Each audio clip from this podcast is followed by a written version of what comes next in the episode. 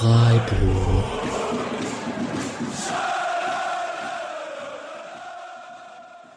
Dann hallo und herzlich willkommen zur 226. Folge des Podcast Freiburg. Und wir werden uns heute die Saison der SC Frauen anschauen. Die ersten vier Saisonspiele sind gespielt. Und äh, wir ziehen ein erstes kleines Zwischenfazit, äh, schauen uns die Spiele an, gehen die alle nochmal einzeln durch und gucken mal, wo der SC aktuell so steht, wo es hapert und äh, wie viel auch vielleicht von der Saisonvorschau, die, wer es noch nicht gehört hat, ich auch nochmal ins Herz legen kann, denn jetzt eingetreten ist. Und äh, da Helene, liebe Grüße, heute nicht dabei sein kann, äh, begrüße ich ganz lieb bei mir den Paddy. Hi. Halli, hallo. Paddy, du, äh, wenn wir schon direkt am Anfang sind, warst ja gerade erst äh, schon da, um die Mitgliederversammlung zu recappen und an der Stelle auch nochmal Werbung dafür, weil wer verständlicherweise nach dem Spiel gegen die Bayern keinen Bock hatte, diese Folge zu hören, äh, kann ich vielleicht nochmal an der Stelle sagen, wir haben keine richtige äh, Spieltagsfolge gemacht. Wir haben das in, in Kürze abgehandelt. Äh, uns wurde gesagt, immer noch zu lange, aber gut, wir sind immer noch der Podcast. Ähm, und haben stattdessen sehr, sehr viel über die Mitgliederversammlung gesprochen und Paddy hat da fast eine Stunde lang äh, uns durch den Abend quasi ein bisschen mitgenommen. Und äh, deswegen an der Stelle nochmal die Empfehlung, sich die Folge trotzdem anzuhören, trotz des äh, ernüchternden Spiels der SC Männer äh, gegen die Bayern. Und äh, weil das auch natürlich die Möglichkeit für uns ist, äh, sowas anzubieten, an der Stelle auch nochmal der Hinweis, ihr könnt den Spotcast sehr gerne unterstützen. Wir haben dazu äh, ein PayPal-Konto, äh, wo man uns einfach so ähm, irgendwie etwas beisteuern kann, damit wir weiterhin sowas anbieten können. Äh, das ist paypal.me äh, slash Spotcast Freiburg zusammen. Und wir haben mittlerweile auch ein Patreon, äh, wo auch schon einige dabei sind, was uns auch wahnsinnig freut. Wir haben auch sehr, sehr nette Spenden bekommen, wieder die letzte Woche. Daher vielen, vielen Dank nochmal dafür. Äh, und auch weiterhin weil Patreon, das hilft auch einfach sehr, hier äh, die Software überhaupt am Laufen zu haben, mit der wir diese Folge zum Beispiel aufnehmen. Und daher nochmal vielen Dank an alle, die das schon machen und nochmal Werbung, uns da gerne zu unterstützen. Und mit dem Housekeeping-Part aus dem Weg ähm, können wir vielleicht erstmal, bevor wir uns der Saison widmen, äh, nochmal einen kleinen Sprung zurück machen zu dieser Mitgliederversammlung, Hadi. Äh, du hattest uns davon ja in der Folge schon ausführlich erzählt, aber die SC Frauen waren da ja auch Thema, einerseits sportlich und dann auch nochmal äh, quasi vereinsorganisatorisch und finanziell und ähm, auch Hintergrund äh, der Mitgliederfragen. Deswegen kannst du uns da nochmal mit reinnehmen, äh, was da so besprochen wurde. Ja, super gerne. Also ich würde auch an der Stelle sagen, äh, wer den kompletten Bericht haben will, äh, hört gerne in die letzte Folge rein. Ähm, du hast ja gesagt, die, die Spielzusammenfassung des Bayern-Spiels war nicht so lang, die Mitgliederversammlung dadurch ein bisschen länger. Mhm. Ähm, da ist natürlich ein bisschen genauer, aber ganz grob, äh, wie du schon gesagt hast, wurde über die SC-Frauen natürlich geredet. Ähm, aus der einen Seite aufgrund des, der Situation des Dreisamstadions, was wir, glaube ich, kurz nochmal zusammenfassen sollten. Ähm, es gibt jetzt einen Vorschlag im Raum, der quasi nur noch durch die Stadt und durch den Gemeinderat abgesegnet werden muss über die Sportachse Ost, wie es benannt wurde.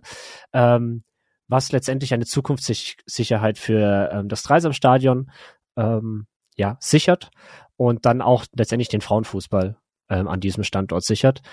Ich glaube, da wurde schon viel drüber geredet. Es gibt da auch Artikel darüber, ähm, in der BZ beispielsweise. Ähm, äh, es ist super, dass, dass es wohl jetzt durchgeht und dass dann, ich glaube, für mindestens die nächsten zehn Jahre der Standort gesichert ist, was natürlich einfach ziemlich wichtig ist, ähm, gerade für den Frauen- und Mädchenfußball, weil dann der Verein auch anfangen wird, dort zu investieren ähm, und auch die Mädchenmannschaften mit an diesen Standort holt, die aktuell noch nicht Teil des Dreisamstadions sind, um dort das klar, äh, einfach ein bisschen zu ja, zentralisieren ähm, und da die Ent positive Entwicklung, die jetzt in den letzten ein, zwei Jahren gestartet ist, ähm, dort einfach ja weiter fortzuführen.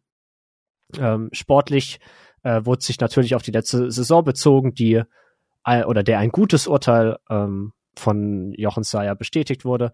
man kann ja auch sagen, die Hinrunde war super, die Rückrunde nicht mehr ganz so gut, aber man hat das Pokalfinale erreicht. Nicht mehr ganz so gut. ja, also ich meine, wenn man das Pokalfinale erreicht, ist Meckern auf hohem Niveau. Äh, man hat dann einen Rekord dort aufgestellt mit äh, Zuschauer und Zuschauerinnen in, bei diesem Spiel. Man hat gut mitgehalten gegen den absoluten Rekordsieger äh, aus Wolfsburg. Und ich glaube, ähm, alles in allem kann man sagen, dass die trotz dieser ja, Phase oder ja, eigentlich war es die komplette Rückrunde, die halt leider ergebnistechnisch in der Liga nicht so erfolgreich gelaufen ist, kann man trotzdem von einer sehr guten Saisonspiel äh, sprechen, weil letztendlich hatte man einen gesicherten Mittelfeldplatz und ähm, hat es dann vor allem geschafft, den Kader im Sommer beisammen zu halten. Da haben wir dann in der Saisonvorbereitungsfolge schon sehr viel gesprochen und das freut den Verein natürlich ähm, sehr. Und dann gab es noch eine äh, sehr gute Frage von Helen Breit von der Supporters Crew. Ähm, da ging es allgemein auch um das Thema Diversität im Verein, ähm, Pay Gap und dann aber auch insbesondere um die Gehälter im Frauenfußball. Ähm, wie gesagt, wer dann nochmal alles dazu hören will, gerne in die letzte Folge reinhören.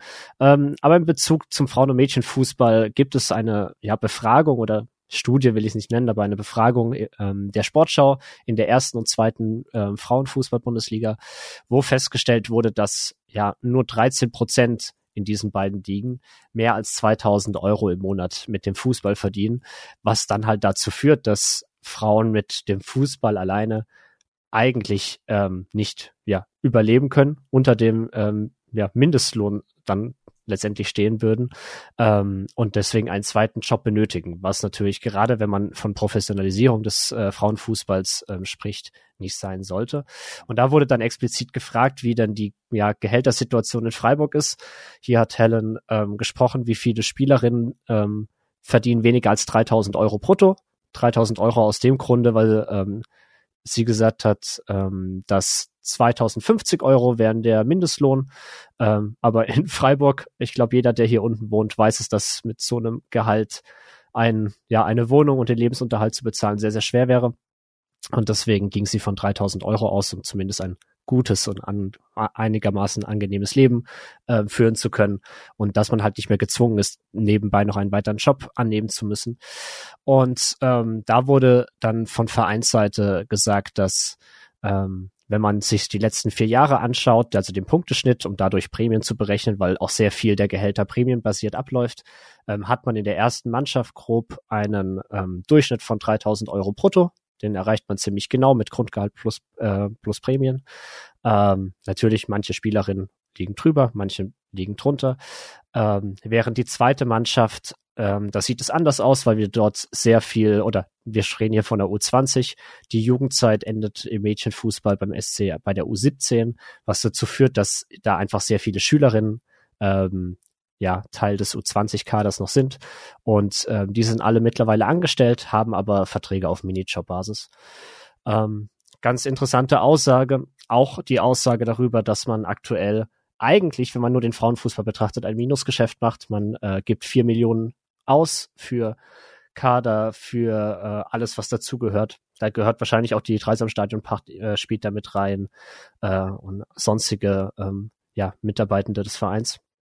Ähm, als ähm, aber man nur insgesamt zwei Millionen einnimmt. Das heißt eigentlich, man gibt doppelt so viel aus, wie man einnimmt aktuell mit der Frauenbundesliga.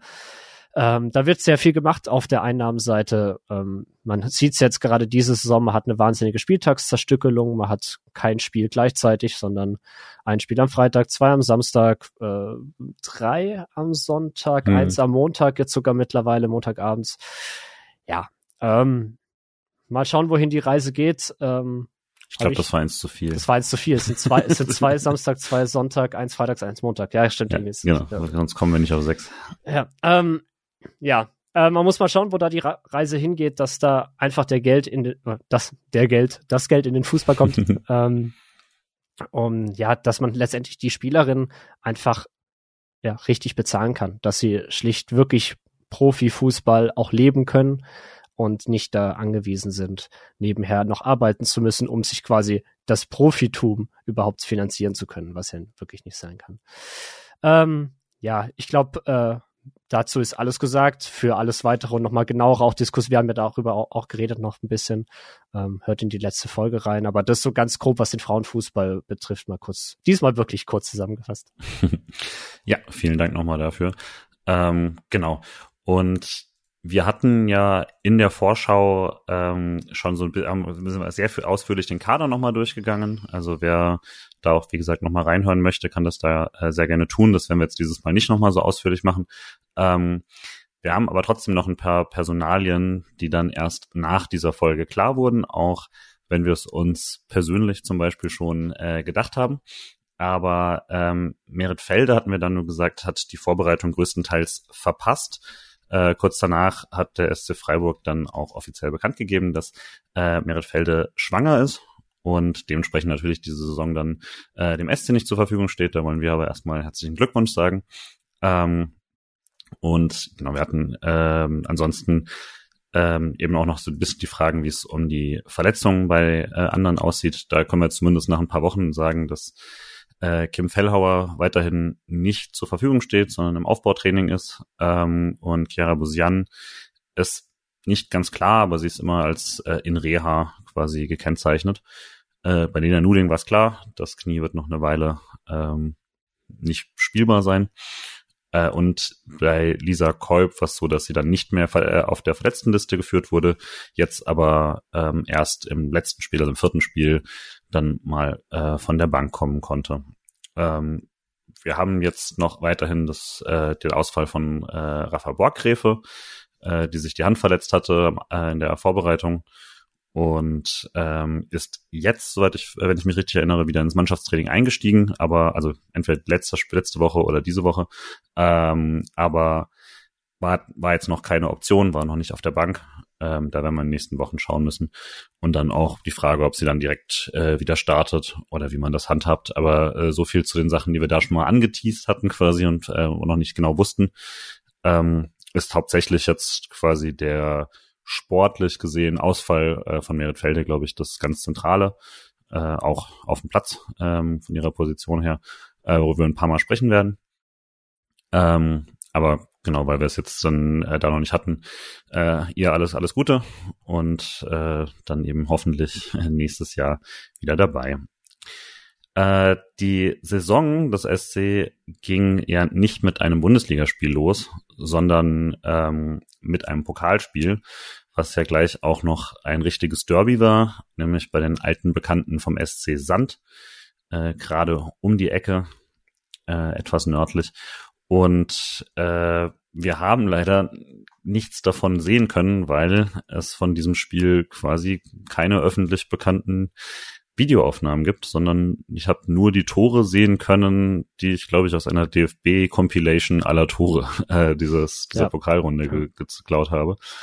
Von daher werden wir das jetzt in der Analyse nicht groß drin haben, aber wir können ja trotzdem mal kurz durchgehen. Also der SC gewinnt 2 zu 1 gegen Sand, also 1 zu 2 Auswärtssieg, ähm, was jetzt nicht super souverän oder hoch klang, ähm, aber auch jetzt nicht extrem äh, gefährdet wirkte. Also ähm, Judith Steinhardt hat den SC in der 48. Minute in Führung gebracht. Äh, das war ein toller, toller Pass von Astrid Kajikci, die äh, sie da eingesetzt hat und ähm, äh, Steinhardt umtribbelt dann die Torfrau und schiebt ein. Und ähm, ein, dann gab es noch einen weiten Freistoß, wir vermuten, von Marie Müller. Wir konnten es nicht genau sehen. Äh, und Schasching legt den direkt weiter und äh, Steuerwald konnte einschieben. Und dann gab es in der letzten Sekunde des Spiels noch einen äh, 2 zu 1 Anschlusstreffer. Das war jetzt aber nicht äh, ganz so relevant. Äh, fand sehr cool zu sehen, was man, äh, was äh, auf äh, nur der SCF hat, glaube ich, die Fotos gehabt. Ja, ja, äh, genau, das da waren auf jeden Fall so 300 Freiburger wohl dabei. Äh, das fand ich schon mal ziemlich cool. Es wurde außerhalb vom Zaun wurde Pyrotechnik, also außerhalb vom Stadion gezündet. Das fand ich sehr, sehr witzig. Ja, das sah toll aus. Ähm. und auf den, auf die, auf die einzelnen äh, Zaunpfähle gesetzt und so. Ja, das sah genau. cool aus. Ähm, ja. Darf ich, ich muss, muss ganz mhm. kurz die Zeit nutzen, um kurz über Sky zu renten. Also ich, also ich finde es ja toll, dass jetzt Sky die DFB-Pokalrechte hat. Ähm, und ich kann auch verstehen, dass sie jetzt dass sich es wahrscheinlich wirtschaftlich nicht lohnen wird, jedes Stadion komplett voll zu ähm, übertragen mit mehreren Kameras und Kommentator äh, Kommentatoren und Kommentatorinnen. Aber ernsthaft, nur ein Spiel in der Pokalrunde zu zeigen und einfach von den anderen es durch diese äh, komplett äh, ja, rechte Verwertung auf Seiten von Sky, es nicht möglich zu machen, dass man irgendwas sieht, außer ein Highlight-Video vom DFB, es finde ich wirklich frech. Also dann stellt von mir aus wie im Amateurbereich eine Kamera hin, die automatisch den Ball verfolgt, damit man es überhaupt sehen kann. Also irgendjemand, irgendein Doofen wird schon gucken. Also ich hätte es geguckt, ja, weil ich ja. konnte an dem Tag nicht äh, nach Sand fahren. Und das, ja, das finde ich echt bescheuert. Ähm, das hat mich letztes Jahr schon äh, genervt und dieses Jahr irgendwie dann, gerade bei so einem kleinen Derby, hat es mich dann wirklich ein bisschen genervt, dass man halt absolut gar nichts sehen konnte. Ja, voll.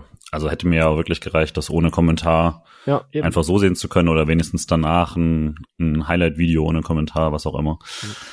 Aber naja. wie gesagt, gar nichts zu haben und dann noch das, das zweite Tor noch entschlüsseln zu müssen, weil es halt nur eine Kameraperspektive gibt ja. und eine Wiederholung, die zur Verfügung gestellt wird, ist, ist einfach ärgerlich. Ähm, ja, verstehe ich nicht. Es ist in der Frauenbundesliga bis also generell schwierig, manche Sachen, also manche Spiele überhaupt vernünftig irgendwie zu analysieren, wenn man nur ein TV-Bild hat, einfach weil die Plätze so klein sind teilweise und die Kamera so niedrig hängt. Also äh, in Leipzig bist du ja, ja. quasi mit der Kamera auf Grasnarbe. ähm, da kannst du es eigentlich vergessen, dir irgendwie zu schauen, wer was da macht auf der anderen Seite des Feldes. Aber zumindest hat man Bilder. Das hätte ich dann schon auch ganz gerne im DFB-Pokal. Äh, Gerade weil man ja mit in der zweiten Runde erst einsteigt mit den äh, Bundesligisten, dann finde ich, ist das schon drin. Ähm, und weil wir es jetzt aber gerade vom DFB-Pokal haben, äh, der SC ist ausgelost mit einem taffen, taffen Spiel auswärts bei Eintracht Frankfurt. Ähm, das heißt, da hat man dann äh, auf jeden Fall eine ordentliche Challenge, äh, anstatt nochmal irgendwie einen einfachen Gegner abzugreifen.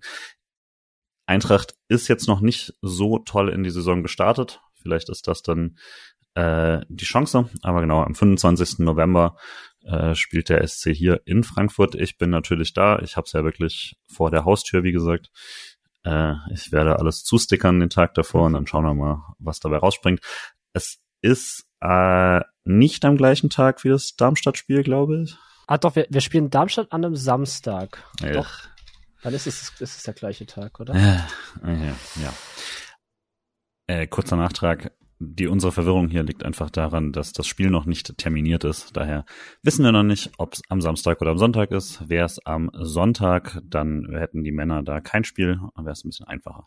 Wer trotzdem Lust hat, würde mich sehr freuen, wenn ich hier nicht alleine bin. Ich werden ja eh wieder ein paar kommen. Der SC hat ja mittlerweile wirklich eine kleine Auswärtsgemeinde, äh, die man auch bei vielen Spielen ganz gut hören kann. Äh, Gerade in den weniger gut besuchten St äh, Stadien, wie jetzt in Leverkusen, äh, freut mich das auch immer am Fernseher sehr. Falls ähm, jemand äh, von, von, äh, von dem aktiven Fanclub der Frauen gerade zuhört, äh, ich, mir hat sehr großen Spaß gemacht, auch letzten Sonntag, äh, um kurz vor, vorwegzugreifen beim Leverkusen-Spiel, wie man sie gehört hat und wie man so die, die gleichen Gesichter dann äh, bei den Frauen Auswärtsspielen sieht. Das freut mich dann doch immer sehr. Deswegen ja. dicken Respekt dafür. Genau, hatte ich glaube ich auch schon mal bei der Saisonvorschau, aber auch äh, genau an die roten Füchse, genau. liebe Grüße. Genau. Und dann würde ich aber tatsächlich relativ direkt zum ersten großen Highlight kommen, nämlich äh, dem ersten Spieltag des der gesamten Frauenbundesliga, die der SC Freiburg eröffnet hat. Ähm, während andere Vereine für ihre sogenannten Highlight-Spiele, was irgendwie ein seltsamer Begriff ist, den die, den der DFB äh, enorm pusht, äh, für aber auch nicht definiert. Also es ist immer sehr unklar, was jetzt ein Highlight-Spiel ist oder nicht. Äh, aber während andere Vereine da ins große Stadion ausweichen, äh, kann der, hat der SC natürlich da den Vorteil, dass man das äh, Dreisamstadion einfach auch gut füllen kann. Und zumindest ich das ja immer noch äh, sehr, sehr, sehr schön finde, wenn es da über, äh, wenn, also wenn da wirklich ordentliche äh, Zuschauerzahlen zustande kommen äh, in diesem Stadion. Und das hat man dann auch geschafft. Also das, äh, wir hatten uns ja so ein bisschen gefragt, wie das dann da mit der Werbekampagne ist und wie das beim SC ist. Ich fand es ein bisschen langsam erst angelaufen, aber so die Wochen davor, hast du ja auch gesagt, war ja. wirklich im Stadtbild auch deutlich mehr zu ja. sehen. Ähm, wirklich viel Werbung. Ähm, und scheint man ja dann schon recht ernst genommen zu haben und ähm, hat sich insoweit ausgezahlt. Der Besucherrekord der SC Frauen wurde pulverisiert. Es waren dann am Schluss 13.234 Zuschauerinnen und Zuschauer im Stadion ähm, gegen den gegen Bayern München, also gegen den deutschen Meister. Und äh, das zum Spiel können wir gleich nochmal kommen, aber so von, würde schon sagen, auch Tage vorher und so wird man schon langsam gemerkt, dass das richtig ordentlich groß wird. Äh, das hat schon Spaß gemacht, fand ich auch da. Und ähm, Du warst ja natürlich da im Stadion. Ich konnte leider nicht, weil ich eine äh, Flag Football Deutsche Meisterschaft zu spielen hatte oder zumindest mitzufahren hatte. Ähm, und äh, nimm uns noch mal ein bisschen mit in den in den Abend schon mal, bevor das Spiel losging. Äh, ist ja eine frühe Zeit mal wieder gewesen für irgendwie die TV-Rechte und so. Ich glaube 18.15 genau, Uhr. 18.15 war Anpfiff, ja genau. Nicht ähm, ganz damit glücklich. Man, damit man schön um 2015 äh, beim ZDF wegschalten kann für ja wahrscheinlich irgendwas, was Freitagabend-Krimi ist oder so. ähm, äh, wie du es gerade schon gesagt hast, in der, gerade so in der, in der Woche davor ähm, hat man es wirklich gemerkt, dass da dass es einen großen Anklang hat. Also der SC hat dann auch verlautbaren lassen, ja, man hat die 10.000 durchbrochen, ähm, hat das wirklich aktiv kommuniziert, was, was ich persönlich sehr, sehr gut fand, weil da hat man gemerkt, hey, cool, da, da wird was los sein und man konnte dann irgendwie doch noch mal den einen oder anderen überzeugen, zu sagen, hey, komm doch mit, das wird ein, eine schöne Atmosphäre ähm, und da wird einfach was los sein. Und das war dann auch so. Also Nord war äh, gut gefüllt, Haupttribüne war quasi ausverkauft, Ost war richtig voll. Ähm, und es war aber noch nicht so voll wie beispielsweise beim Herrenpokalspiel, wo dann gar nichts mehr organisatorisch ging, sondern es lief organisatorisch sehr, sehr gut ab. Kontrollen waren eigentlich recht fix. Ähm, Getränke, Gastrosituation war richtig gut, den Umständen entsprechend. Also es ist natürlich immer noch Dreisam Stadion, man kennt's. Ähm, aber ähm, ja, man konnte in der Halbzeit was zu trinken holen und kam noch vor Ende der äh, vor Ende der Pause äh, quasi wieder zurück an den Platz. Ähm, und die Stimmung war wirklich super. Also das Publikum war äh, wahnsinnig durchmixed. Man hat wieder gemerkt, es waren auch viele äh, Vereine eingeladen, gerade ähm, aus dem Mädchenfußball, aus dem Umland, waren sehr viele ähm, Teams da. Ähm, die aktive Fanszene war da, äh, zwar jetzt nicht ähm, in, mit quasi Gruppierungsbannern aufgetaucht oder so, aber man hat, sie waren auf Nordmitte zu finden. Ähm, es gab einen Vorsänger, der äh, die Stimmung gemacht hat und ey, das hat einfach richtig, richtig Laune gemacht. Dann wurde es dann äh, dann geht man auch noch, ja, wir kommen da gleich noch ein bisschen genauer drauf, aber dann geht man hm. in Führung, das, dann eskaliert das Stadion und das Dreiselstadion und die Nord hat echt gebebt. Dann äh, geht die Sonne unter und das äh, Flutlicht geht an und ach, man sieht den Schwarzwald im Hintergrund, man, man kennt's ja, aber es war einfach so von vorne bis hinten ein so tolles Stadionerlebnis was ich wirklich schon lange nicht mehr hatte. Also gerade im direkten Vergleich, ich muss leider den Männerfußballkurs nochmal mit reinbringen, weil der direkte Vergleich einfach so im Raum steht mit, mit zwei Monate davor, ähm, wie auch in vielerlei Hinsicht anstrengend und fast schon schreckliches fand, weil einfach natürlich auch klimatisch das hart war. Es war völlig überfüllt und man ist es gar nicht mehr gewöhnt, wie, wie es auf Nord sein kann, dass halt doch äh, das Freisamstein halt doch alt ist in vielen Dingen. Ähm, und da war wirklich sowohl vom Publikum, Organisation, Wetter, Spiel, es hat alles gepasst und war wirklich eines der schönsten Dreisam-Stadion-Erlebnisse der letzten Jahre, die ich hatte. Und äh, ich war einfach nur begeistert und froh, dort dabei gewesen zu sein. Und das, der Spielverlauf hat dann natürlich ja. dazu beigetragen, dass zum Schluss, äh, also wirklich so so gebebt hat's habe ich schon lange nicht mehr in der Tribüne erlebt und das war einfach sehr sehr schön, dass das ähm, bei den SC Frauen möglich ist. Ja.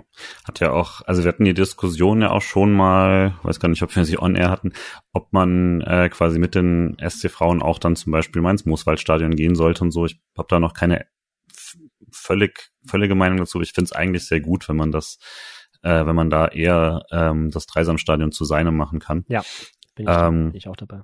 Und äh, genau, auf, auf Nord waren ja auch, was ich immer eine ganz gute Taktik fand, sehr, sehr hübsch gemacht mit diesen äh, weiß-roten Bannern, äh, die unten ausgerollt waren, um das Ganze noch ein bisschen dann doch eben zusammenzuführen, obwohl noch mehr als genug Platz war für alle, die dann, äh, die da äh, noch weiter auseinander wollten. Und das Schöne am Dreisamschaden ist natürlich auch durch die äh, Doppelstufen, die ich schon oft genug verflucht habe, äh, hat man dann trotzdem immer den Effekt, dass man es so eng oder breit machen kann, wie es gerade passt. Ähm, genau, also hat auch aus der Ferne hat das auch äh, sehr viel Spaß gemacht. Ich habe es in einem, äh, in einem ICE gesehen, von daher äh, mein kleines Wunder des Spieltags war, dass ich fast alles ohne Internetdrucker sehen konnte.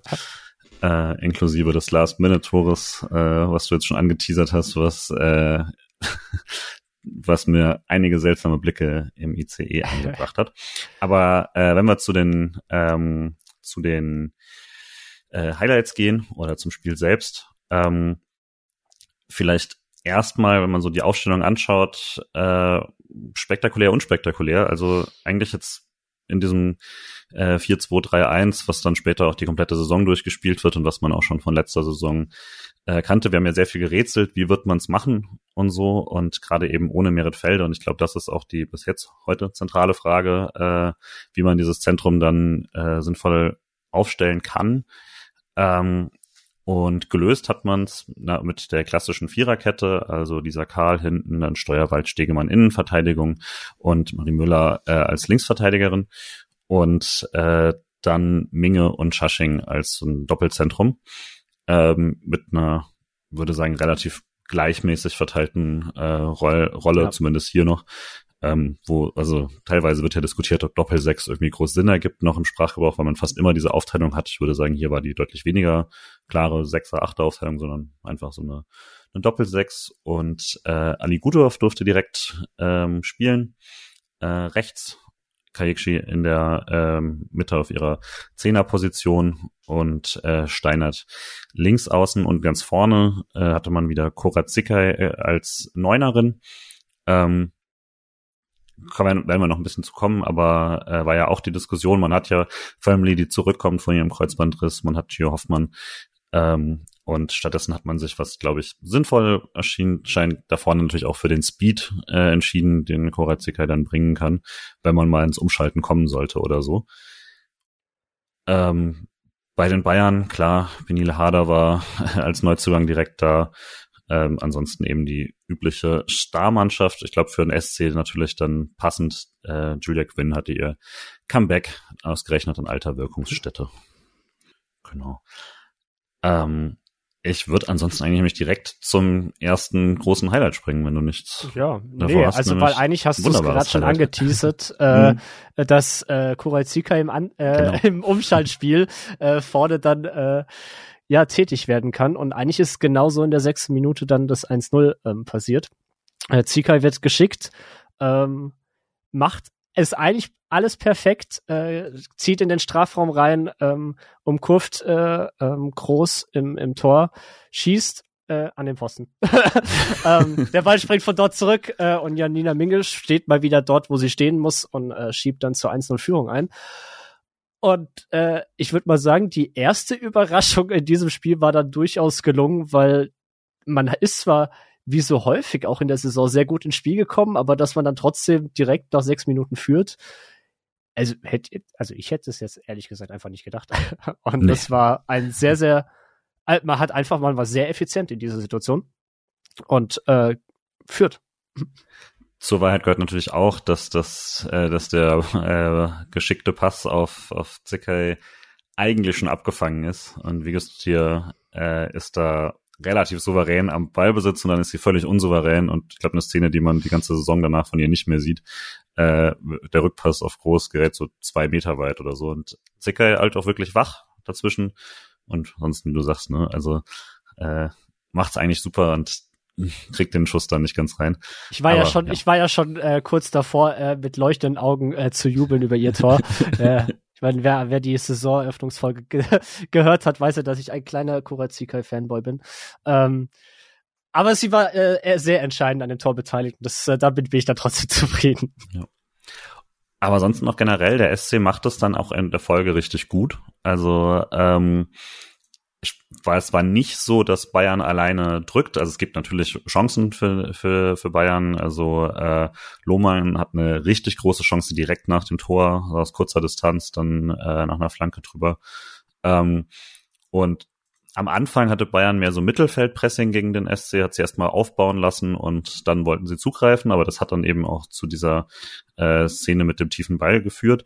Ähm, und danach haben sie es versucht mit wirklich hohem Pressing und der SC hat sich daraus befreit. Das ist auch insoweit, glaube ich, relevant, als dass wir jetzt mit äh, drei extra Spielen im Rücken das nicht unbedingt eine Tendenz ist, die sich so bestätigt hat, dass man so super klarkommt mit Pressing. Ähm, und ja, also das Bayern-Pressing konnte man da immer wieder äh, rausspielen in den ersten Minuten. Natürlich mit Fehlern, natürlich mit Ballverlusten, aber danach hatte man es auch eigentlich ähm, eigentlich ganz gut im Griff. Das eigentlich kommt dann. Trotzdem hat Bayern ausgeglichen nach äh, 20 Minuten mit äh, Schüller mit so einer bisschen blöden Szene. Also ähm, Ball springt so im 16er und mehrere Klärungsversuche scheitern ein bisschen, äh, ja, ein bisschen zu sehr und dann ähm, kann Schüller abschließen. Die hat natürlich einen guten Schuss und würde sagen, da war jetzt auch nicht viel zu halten. Ähm, genau, dann, dann war, war Ausgleich. Äh, ich fand es immer noch super laut, äh, trotzdem, ja. äh, was im Stadion war. Das War's. war auch dann cool. Hat vielleicht auch geholfen, dass man so ein bisschen gemerkt hat, dass es eher Richtung fast schon, ähm, ja, nicht ebenbürtig natürlich nicht. Bayern ist trotzdem die dominante Mannschaft in so optisch, aber dass es sich nicht in eine klare Spieldominanz oder sowas ja. ausgesetzt hat.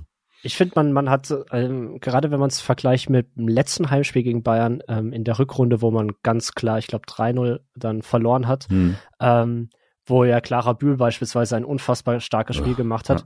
Ja. Ähm, die hatte man dieses Mal oder allgemein die, die vordere Front des Mittelfelds von Bayern, also Lohmann, Hader und Bühl, hatte man einfach sehr, sehr gut im Griff. Und äh, Stegemann stand wie eine Bank da hinten drin. Minge war unglaublich zweikampfstark.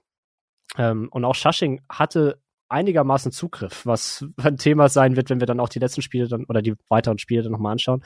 Ähm, und das war einfach defensiv sehr äh, konzentriert und routiniert dann eigentlich gespielt. Und natürlich kam Bayern zu mehr Chancen, hatte mehr Ballbesitz.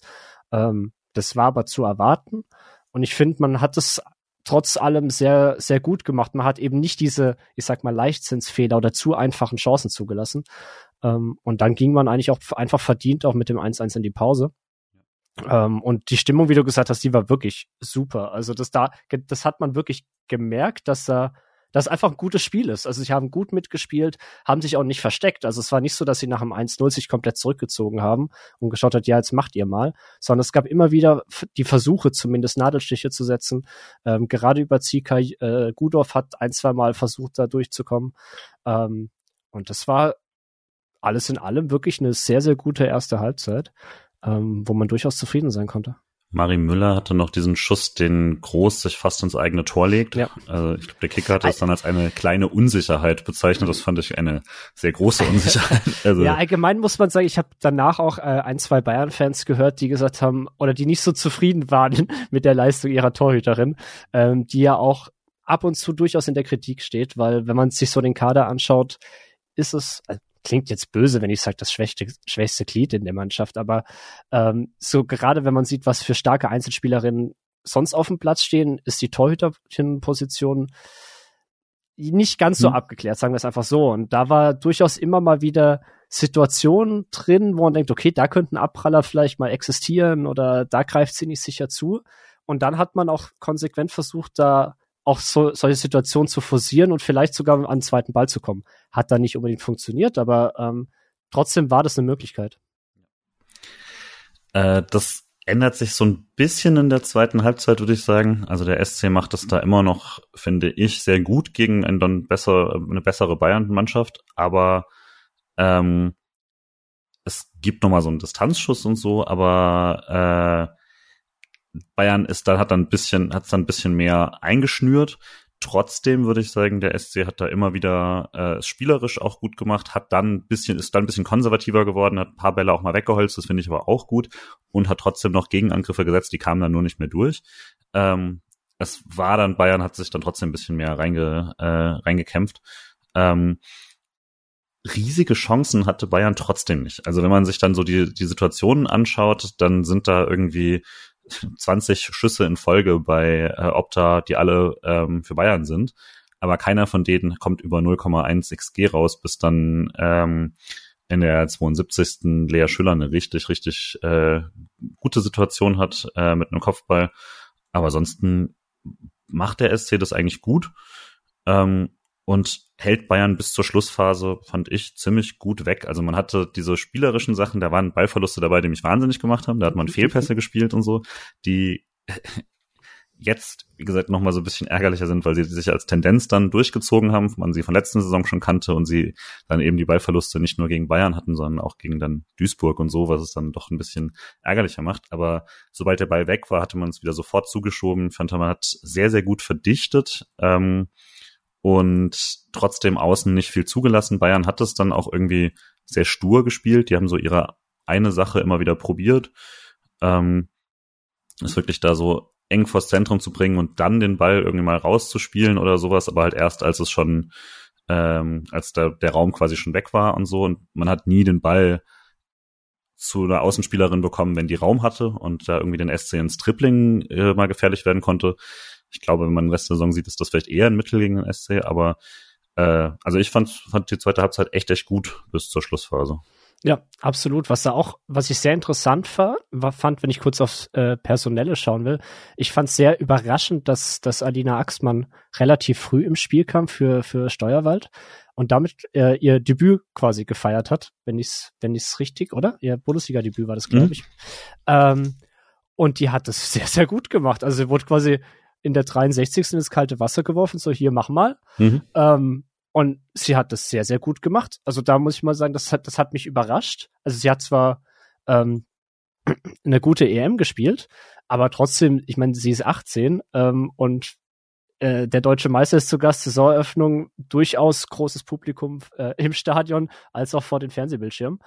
Ähm, hat man ihr jetzt nicht angemerkt, dass sie, dass sie erst 18 ist und dass sie ihr erstes Spiel ist da hinten drin. Ja, voll. Ähm, fand das auch richtig gut. Fand das auch mutig. Ich weiß nicht genau, ob da irgendwas, ob da Steuerwald was hatte oder es einfach dann sich entschieden wurde, dass man da jetzt ein bisschen mehr Geschwindigkeit oder so noch möchte oder so oder Kopfballstärke oder so, aber es ist ja eigentlich auch nicht, spricht auch nicht gegen Steuerwald. Nee, äh, ich glaube, äh, Steuerwald war einfach, ich sag mal so von den vier, die das alle mhm. eigentlich sehr, sehr gut gemacht haben, dann trotzdem die schwächste, mhm. in Anführungsstrichen, ja, das ja. soll jetzt keine große Kritik sein, ähm, aber doch eine, ähm, die ein, ein, zwei Aktionen hatte, die jetzt nicht ganz so cool geklärt waren, wo dann auch, ähm, ich glaube, einer dieser schlimmen Ballverluste, ja. wo eine Chance, ich glaube, von Harder entstanden ist, ähm, die kam, glaube ich, von ihr.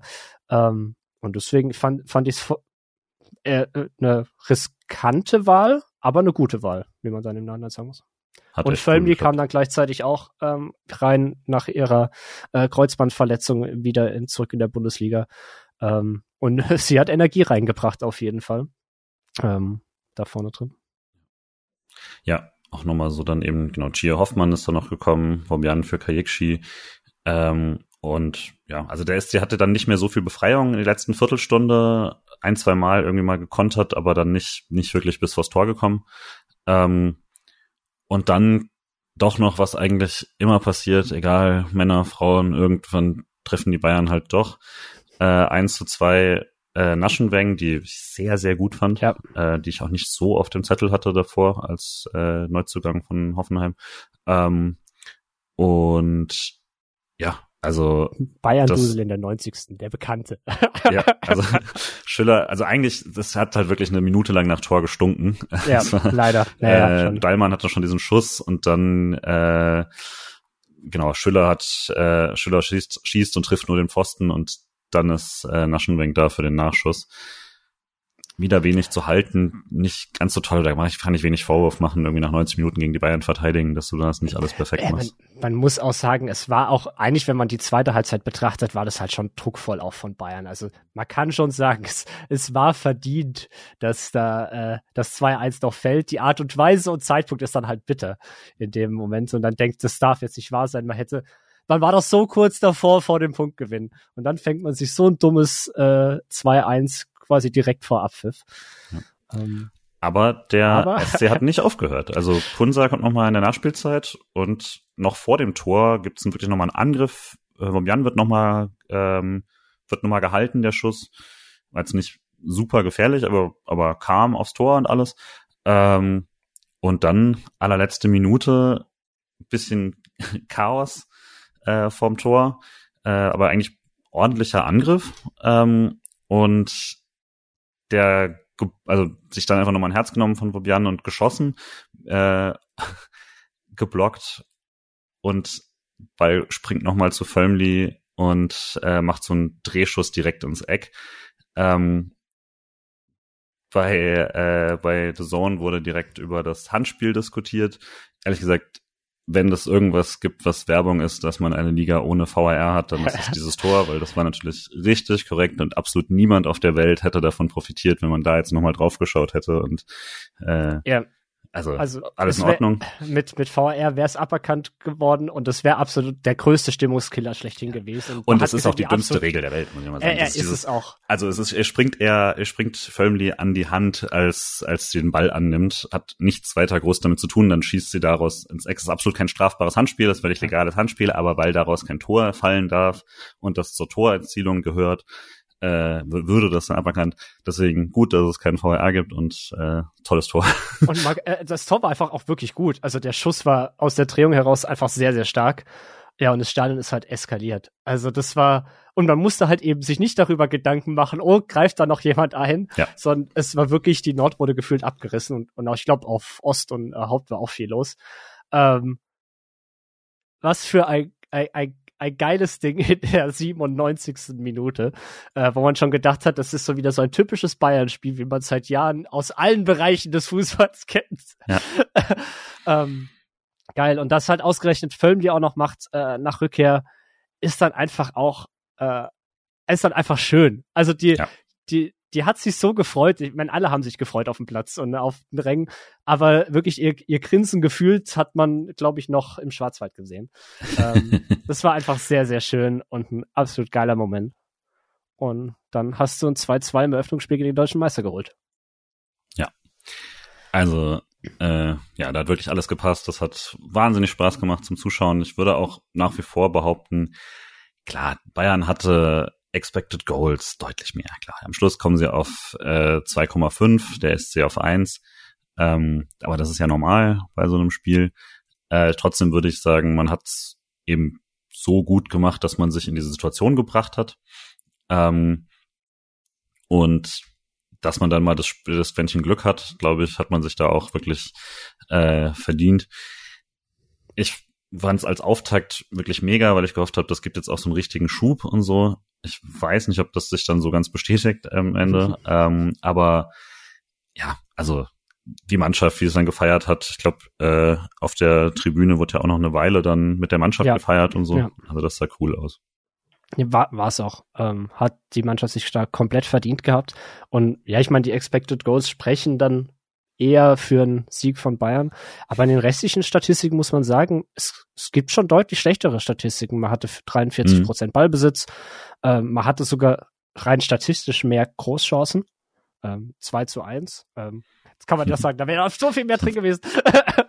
ähm, man hatte jetzt, ja, man hatte 100 weniger äh, Pässe, das ist natürlich schon eine Anzahl, aber man hatte Andere trotzdem 419. Nicht, ne? Genau, also wenn man sich so anschaut. eine ordentliche Zahl ist. Ja. Man hatte eine gute Passstatistik. Man hatte halt keine einzige Ecke, was ich sehr interessant finde. ähm, also wirklich ja. gar keine. Ähm, aber im Endeffekt, äh, man war bisschen unterlegen, was aber zu erwarten war. Aber man war jetzt nicht, es war jetzt nicht so, dass man sagt, das 2-2 war völlig unverdient. Nee. Und man hat es spielerisch gelöst mit vielen ja. Sachen, was ja immer die Ansage ist und was bei manchen Sachen nicht mehr so gut geklappt hat. Und hier hat es wirklich mal viel geklappt. Ähm, und genau, also da konnte man schon eigentlich sehen, wo, wo der Best Case der Saison hingeht, weil das ja auch die Spiele waren, die man gerade mit dieser Spielweise letztes Jahr komplett verloren hat. Also da hatte man ja kein Spiel gegen die Top 3, was man da mal wirklich knapp geführt hat. Ähm, ja, das war eigentlich ein ziemlich cooler Auftakt. Ähm, und Bayern auch dann relativ angefressen, aber äh, ich denke eigentlich mit, mit also das Spiel ganz gut, äh, ganz gut besprochen und mit ziemlich viel Hype dann äh, weitergegangen. Und wenn man dann zum nächsten Spiel bringt, ist das äh, so ein bisschen das Gegenteil. Also vielleicht auch nochmal so zum, zum Kontext des Ganzen. Also es geht dann auswärts äh, gegen Duisburg. Und Freiburg hat jetzt äh, in der Liga seit Februar, also zu dem Zeitpunkt seit Februar nicht mehr gewonnen. Komplette äh, Rückrunde nach dem, äh, nach diesem letzten Sieg ab dem Spiel gegen Frankfurt dann, glaube ich, ähm, alles verloren. Und Duisburg hätte letztes Jahr, ich will nicht absagen, absteigen sollen, aber wären abgestiegen, wenn sie nicht ihre Spiele äh, gegen Meppen gewonnen hätten, die sie da äh, als direkten Konkurrenten hatten. Äh, haben da auch wirklich eigentlich gar keinen Fußball gespielt letztes Jahr. Das machen sie jetzt deutlich besser, haben sie auch schon ähm, angefangen, da besser zu machen. Fand es einen coolen Saisonauftakt von ihnen insgesamt, aber hatten halt die Woche davor komplett, also sind komplett untergegangen gegen Hoffenheim. Ähm, und eigentlich dann alles angerichtet für den SC, um sich äh, den ersten, ersten Sieg zu holen. Und das hat nicht geklappt. Man äh, spielt dieses Spiel äh, 2 zu 2. Und ähm, ja, also ein, vielleicht zum ersten Mal dieses Wort, ein ernüchterndes Spiel.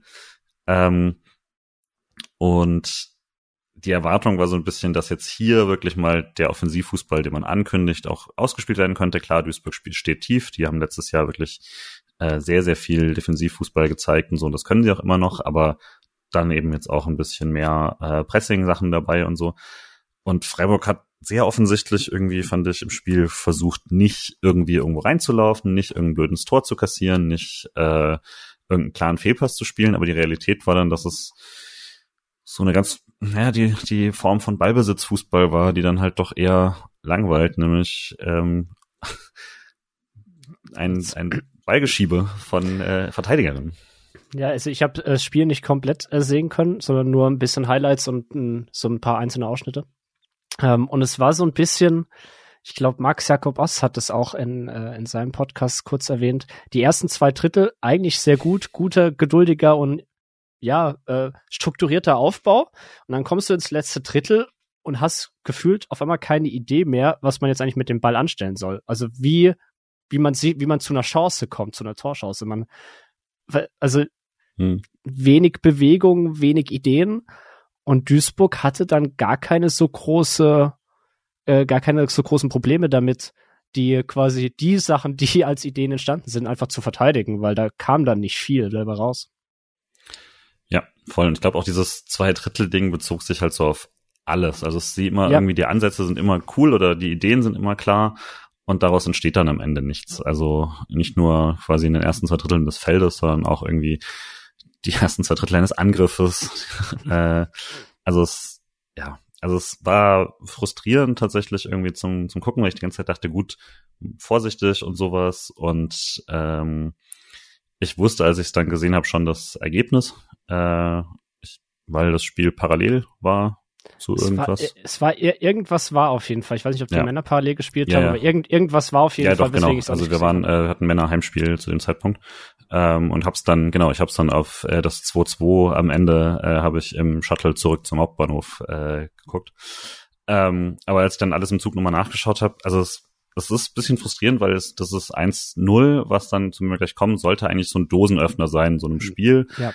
Ist es zu einem gewissen Punkt, aber ähm, hat nicht die Sicherheit gegeben, die man da irgendwie hoffen könnte. Und dafür, dass, also wenn ich sage, bisschen Ballgeschiebe oder, äh, oder so von Abwehrspielerinnen, also die Zahlen, die ich habe, sind jetzt von, von Opta, äh, Sofascore und, und FBref haben teilweise leicht verschiedene Zahlen, was mich sehr verwirrt, aber die Größenordnung ist irgendwie trotzdem gigantisch. Also Steuerwald mit 119 Pässen, Stegemann mit 111. Also ähm, das sind einfach gigantische, gigantische Zahlen dafür. Und dann, dann guckt man halt irgendwie auf die, äh, auf, auf die jeweils nächsten oder auch bei den, bei den äh, Ballberührungen oder sowas, die beiden mit jeweils über 130 und ähm, Marie Müller hat dann nochmal 89 oder so. Die beiden Zentralen kommen auf irgendwie also Schascheng und Minge kommen auf 84 und 74 und sowas, äh, alle durchgespielt. Das ist schon krass, wie wenig dann quasi von da vorne ähm, tatsächlich ähm, noch, also wie viel, wie wenig Ballkontakte dann noch im Angriffsdrittel sind, die dann tatsächlich auch gefährlich werden. Also man hatte jetzt, wenn man nur sich die Ballberührungen mal anschaut, man hatte 800 äh, Ball, Ballberührungen ungefähr, ähm, davon dann noch zwölf im gegnerischen Strafraum. Und das ist dann schon, schon ein bisschen äh, enttäuschend gewesen, dass man das dann nicht geschafft hat gegen Duisburg. Dies ist, also man kann sagen, man hat das Spiel irgendwie im, im Griff oder so und hat dann Pech. So ist auch eine Form, das Spiel zu erzählen. Aber also am Schluss äh, hat der SC 0,6 Expected Goals rausgespielt und so sah es auch aus. Also es war nicht crazy. Ja, also trotzdem, um mal zu den Highlights zu springen, äh, ja. nämlich die lohnen sich. Äh, das erste Tor ist wunderbar. Also ähm, äh, ist ein Ballgewinn in der, im Mittelfeld, der dann schnell nach vorne gespielt wird. Äh, ist jetzt an sich, ähm, also Gudorf äh, kämpft da um den Ball, aber Duisburg schießt sich da gegenseitig an ja. und macht es erstmal selber scharf. Gudorf legt dann aber einmal so auf für Zicker, die so am Strafraumrand steht, so ein zwei, drei Meter Pässchen. Gar, kein, gar kein so guter Pass irgendwie. Ja, schwierig, also dafür, was damit zu machen. So, genau, ja, weil der ist, sau, der ist eben so ganz leicht halb hoch irgendwie, der ist gar nicht so einfach dann äh, zu verwerten. Und Zicker nimmt den so hinter, also quasi, äh, also schon, schon hinter ihr noch an, äh, mit einmal hochhalten quasi und rotzt dann einfach äh, den hochgehaltenen Ball aufs Tor und der knallt da ins Eck. Also das ist ein mega gutes Tor. Und ja. ich würde auch sagen, bisher das auf jeden Fall Beste, was die Saison von Freiburg gefallen ist. Ja, äh, kann ich mich nur anschließen vor CK Goat. Ähm, nee, aber wirklich saugeiler Schuss. Ähm, ist richtig, richtig schön. Ähm, und wie du gesagt hast, dann führst du 1-0 und dann könnte man eigentlich denken, ja, okay, jetzt ist genau dieser Dosenöffner gegen sehr defensiv stehende Teams, die müssen jetzt kommen. Ähm, ja, dann lassen wir die mal kommen. Und man hat ja in der Situation gesehen, man hat schnell umgeschaltet und hat mal sehr zentral gespielt, in die Spitze gespielt. Ähm, so kann man dann angehen, hat aber halt nicht so lange gehalten. Ja.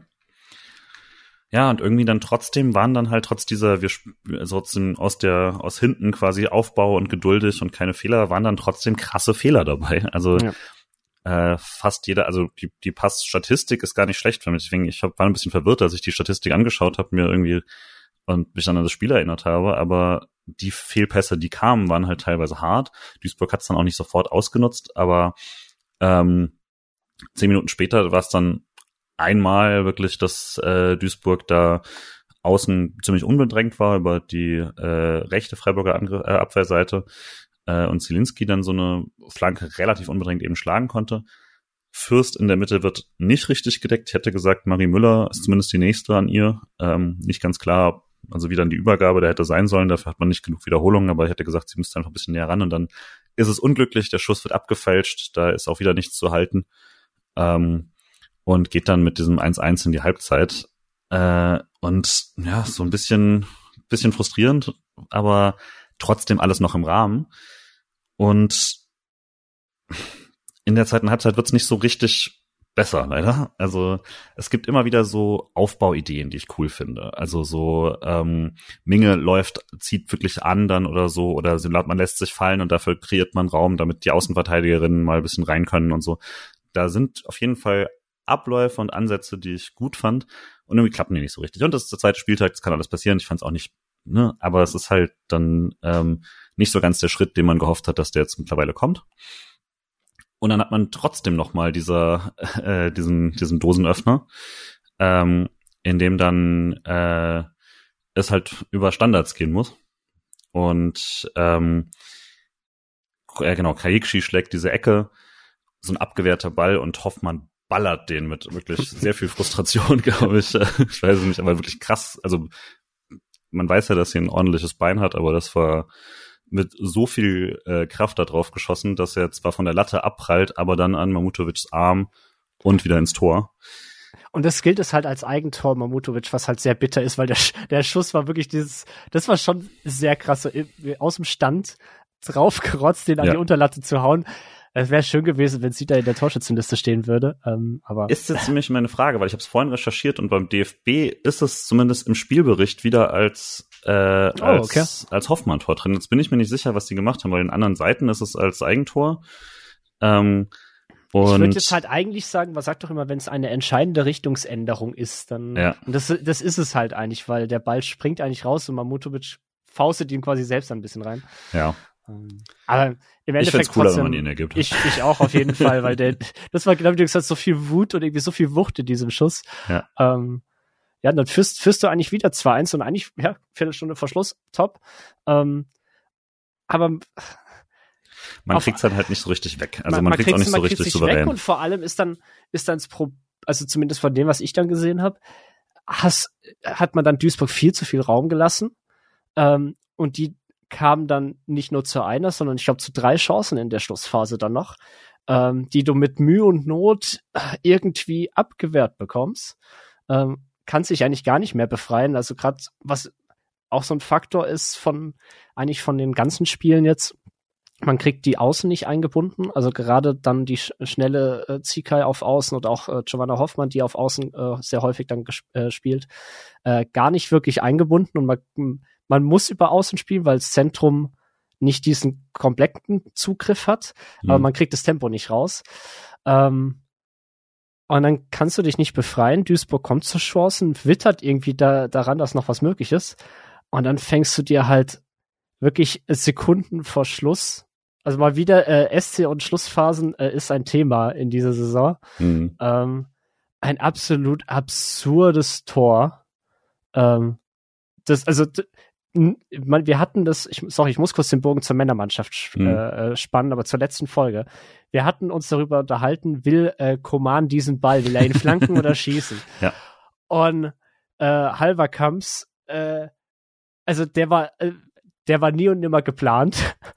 Sehr äh, viele Leute haben den als irgendwie, sie sieht, dass sie zu weit vorne steht oder so. Ich bin mir hundertprozentig sicher, dass sie den einfach in den Strafraum ballern wollten, weil der läuft ja auch einer ein. Genau, so. ja. Äh, hätte ich, ich hätte das jetzt auch eher gesagt. Also sie, eher, genau, sie, sie ballert einfach drauf hm. und in Richtung, äh, einfach in Richtung, ähm, ja, Strafraum oder Fünf, Fünfer zu schlagen ob der jetzt quasi fünf Meter weiter nach hinten oder links, rechts, das war ihr dann wahrscheinlich egal.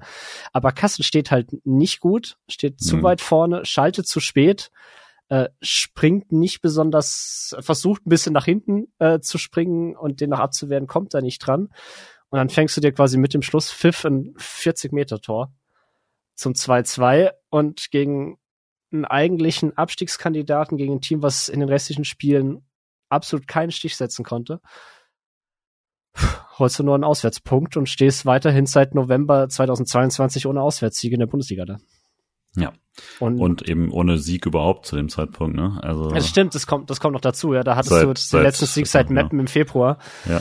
Ähm, uff, und eigentlich so ein bisschen die, die Euphorie, die man nach, in der Woche davor, oder in zwei Wochen davor, man hatte ja erstmal mhm. die tolle Länderspielpause direkt, naja, ja. ähm, von dem zwei, von dem, ja, Schlusssekundentor gegen die Bayern holst du dir, kassierst jetzt ein Schlusssekundentor und irgendwie ist dann, puh, ja, ernüchternd auf einmal irgendwie.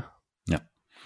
Ja, wirkte auch die Mannschaft wirkte da echt sehr, sehr äh, enttäuscht von, klar. Also von dem Zeitpunkt natürlich eh. Hätte mir gewünscht, dass man da irgendwie direkt nochmal trotzdem zu Julia Kassen rennt und sie da direkt aufbaut, weil das ist natürlich auch schon echt hart. Die ja. ist jetzt wirklich eine, ist eine sehr, sehr junge Keeperin, die ist gekommen von Wolfsburg aus der zweiten Liga da als, als von Wolfsburg 2 ähm, und hat jetzt schon einige Tore kassiert, aber also das war jetzt das Einzige wo, von in den ersten zwei Spielen, wo ich gesagt hätte, klar, natürlich geht das auf sie so, aber ist halt auch extrem unglücklich. Das ist ähm, der, der, äh, gleiche, wir haben fast schon wir haben Parallelen in den SC-Teams, mhm. was Torhüter und Torhüterinnen-Diskussionen angeht. Es ja. sind unglückliche Aktionen dabei, aber keine klaren Fehler, wo man sagt, okay, der geht jetzt komplett auf die Kappe von ihr. Ja, gut, also das am ehesten, ne? Also. Ja, ja, ja, ja, schon. Aber also, es ja. ist, es ist so, so eine doofe Situation. Sie, natürlich, wenn sie ein bisschen besser steht, dann kratzt sie ihn raus und dann passiert nichts aber äh, dann kriegst du halt so eins und sowas kann passieren. Es sieht halt unglaublich dumm aus und schlecht aus und gerade natürlich vom Zeitpunkt her und von, von den Auswirkungen her ist es übel. Ähm, aber sie hatte, wenn man, wenn man halt ein bisschen draufschaut, sie hatte einen Nachschuss gegen Bayern äh, kassiert, einen abgefälschten Schuss gegen Duisburg, jetzt ein 40-Meter-Tor gegen Duisburg. Äh, das ist halt auch wieder so richtig blöde Tore, die man, die sie sich halt fängt. Und gerade für eine junge Spielerin wahrscheinlich auch nicht einfach. Ger nee. Gerade wenn es dann halt ergebnistechnisch solche Auswirkungen hat. Ja. Ansonsten vielleicht noch zum Spiel ganz kurz, weil wir jetzt noch weiter müssen. Ähm, interessanter Doppelwechsel war Karl und Gudorf runter gleichzeitig, also die komplette rechte Seite. Ähm, dafür dann eben Hoffmann und Völmli gekommen, was jetzt dann eher zu einer Verschiebung geführt hat. Also es waren keine 1 zu 1 Wechsel, Steiner ist dann rüber und so. Aber äh, das war interessant, finde ich, gerade weil die eigentlich diese Gudorf-Karl-Kombo dann aus dem äh, ersten Spiel ganz gut fanden. so. Ähm, und eine bittere Szene, die wir aber nicht auflösen können, deswegen ist auch nicht so viel Sinn, darüber zu reden, aber äh, Kayekshi trifft nochmal und das war eigentlich cool gemacht und wird dann wegen Abseits zurückgepfiffen. Ich habe es mir zehnmal angeschaut und versucht rauszufinden. Ich würde behaupten, das ist kein Abseits. Aber man kann es wegen der fehlenden Seitenlinienkamera nicht auflösen. Deswegen bleibe ich einfach bei, es war kein Abseits. Also ich wollte ja schon immer den VAR äh, in der Bundesliga. ja. Äh, ich würde auch eher sagen, keinen Abseits, aber wirklich sehen kann ich es auch nicht. Nee, ist einfach zu schräge Kamera. Aber ja. ja. Trotzdem kann man vielleicht sagen, klar, dann hat man ein bisschen Pech in dem Spiel. Ähm, aber man erzwingt eben auch nicht äh, das Glück. Also man hat am Schluss 70 Prozent Ballbesitz, äh, man hat deutlich mehr Pässe als zum Beispiel äh, man gegen, also als Bayern gegen einen selber hatte und so. Also wie gesagt, das, die, das Optische war alles da, aber daraus passiert halt einfach nicht genug. Ähm, und deswegen musste man es dann zu Hause machen mit dem ersten Sieg seit langer, langer Zeit. Und äh, wenigstens dann äh, im Dreisamstadion bleiben die Ergebnisse gut weil eine Woche später dann äh, gegen Werder Bremen, die wiederum äh, eigentlich spielerisch einen guten Saisonstart hingelegt haben, ähm, hat man dann äh, tatsächlich das 2 zu 1 geholt, wenn auch nicht komplett souverän, können wir aber dazu kommen. Ähm, du warst ja auch wieder da. Genau. Ähm, genau, wir vom, vielleicht mal erstmal zum, äh, zum quasi spielerischen, das war jetzt nicht, also von der ähm, Aufstellung da noch nicht so super wild wieder, aber Gudorf diesmal auf der Bank und äh, Steinert die rechts außen und Zickei die links außen mit Völmli auf der neuen am Anfang. Äh, da bin ich auch ziemlich gerätselt bei der Aufstellung, was das heißt. Und genauso hat sich das dann sortiert mit Shushing Minge wieder als diesem Zentrum und ähm, äh, der klassischen Viererkette und dann eben Zicker links, Kajikshi mittig, Steinert äh, rechts und vor allem die ganz vorne. Äh, so vom ähm, Spiel, was war so dein Eindruck äh, direkt wieder vom SC? Mm, guter Beginn, sehr, sehr griffig ins Spiel bekommen. Ist so ein, auch so ein kleines Thema, was sich durch die Saison zieht. Man kommt immer sehr, sehr gut in die Spiele rein. Hm. Ähm, hat viel Energie, ähm, defensiv sehr, sehr wach gewesen, ähm, hat sich Chancen erarbeitet, ähm, war kämpferisch da. Also eigentlich ein wirklich guter Beginn. Ich weiß noch, der, du hast mir geschrieben, boah, das ist ja ein wirklich guter Beginn. Äh, da habe ich gesagt, hey, das ist wirklich gut und auch Karl macht das super abgeklärt gerade. 30 Sekunden später äh, verliert Karl einen Ball und es gibt eine, die erste Riesenchance für Werder. Also wir haben, wir haben immer ein bisschen gechinkt leider. Ja. Ähm, aber wie gesagt, trotzdem eigentlich guter Beginn und man hat also die knappen 2000 Leute, die da waren, es war ja quasi zeitgleich mit dem Bayern-Spiel, ähm, haben durchaus einen guten Beginn gesehen, glaube ich. Ja, und dann verlierst du irgendwie eigentlich so aus völlig un unnötig den Zugriff. Also es gab jetzt keine hitzige Situation, die dazu geführt hat. Es gab jetzt zumindest für mich keine sichtbare taktische Umstellung auf Bremen oder SC-Seite, die dazu geführt hat. Aber irgendwie war Bremen dann auf einmal ein bisschen wacher ähm, ja, ich weiß nicht, vielleicht hast du was gesehen.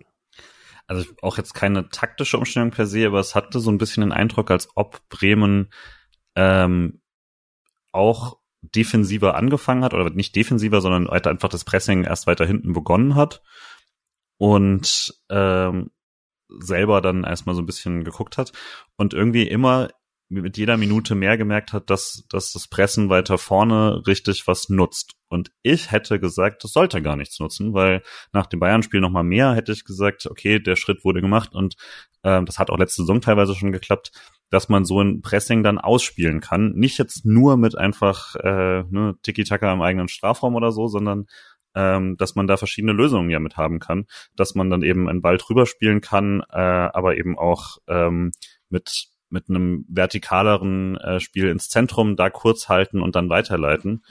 Aber je mehr Bremen nach vorne geschoben hat mit ihrer, mit ihrer ersten Pressinglinie, desto mehr fand ich, hat man da Probleme.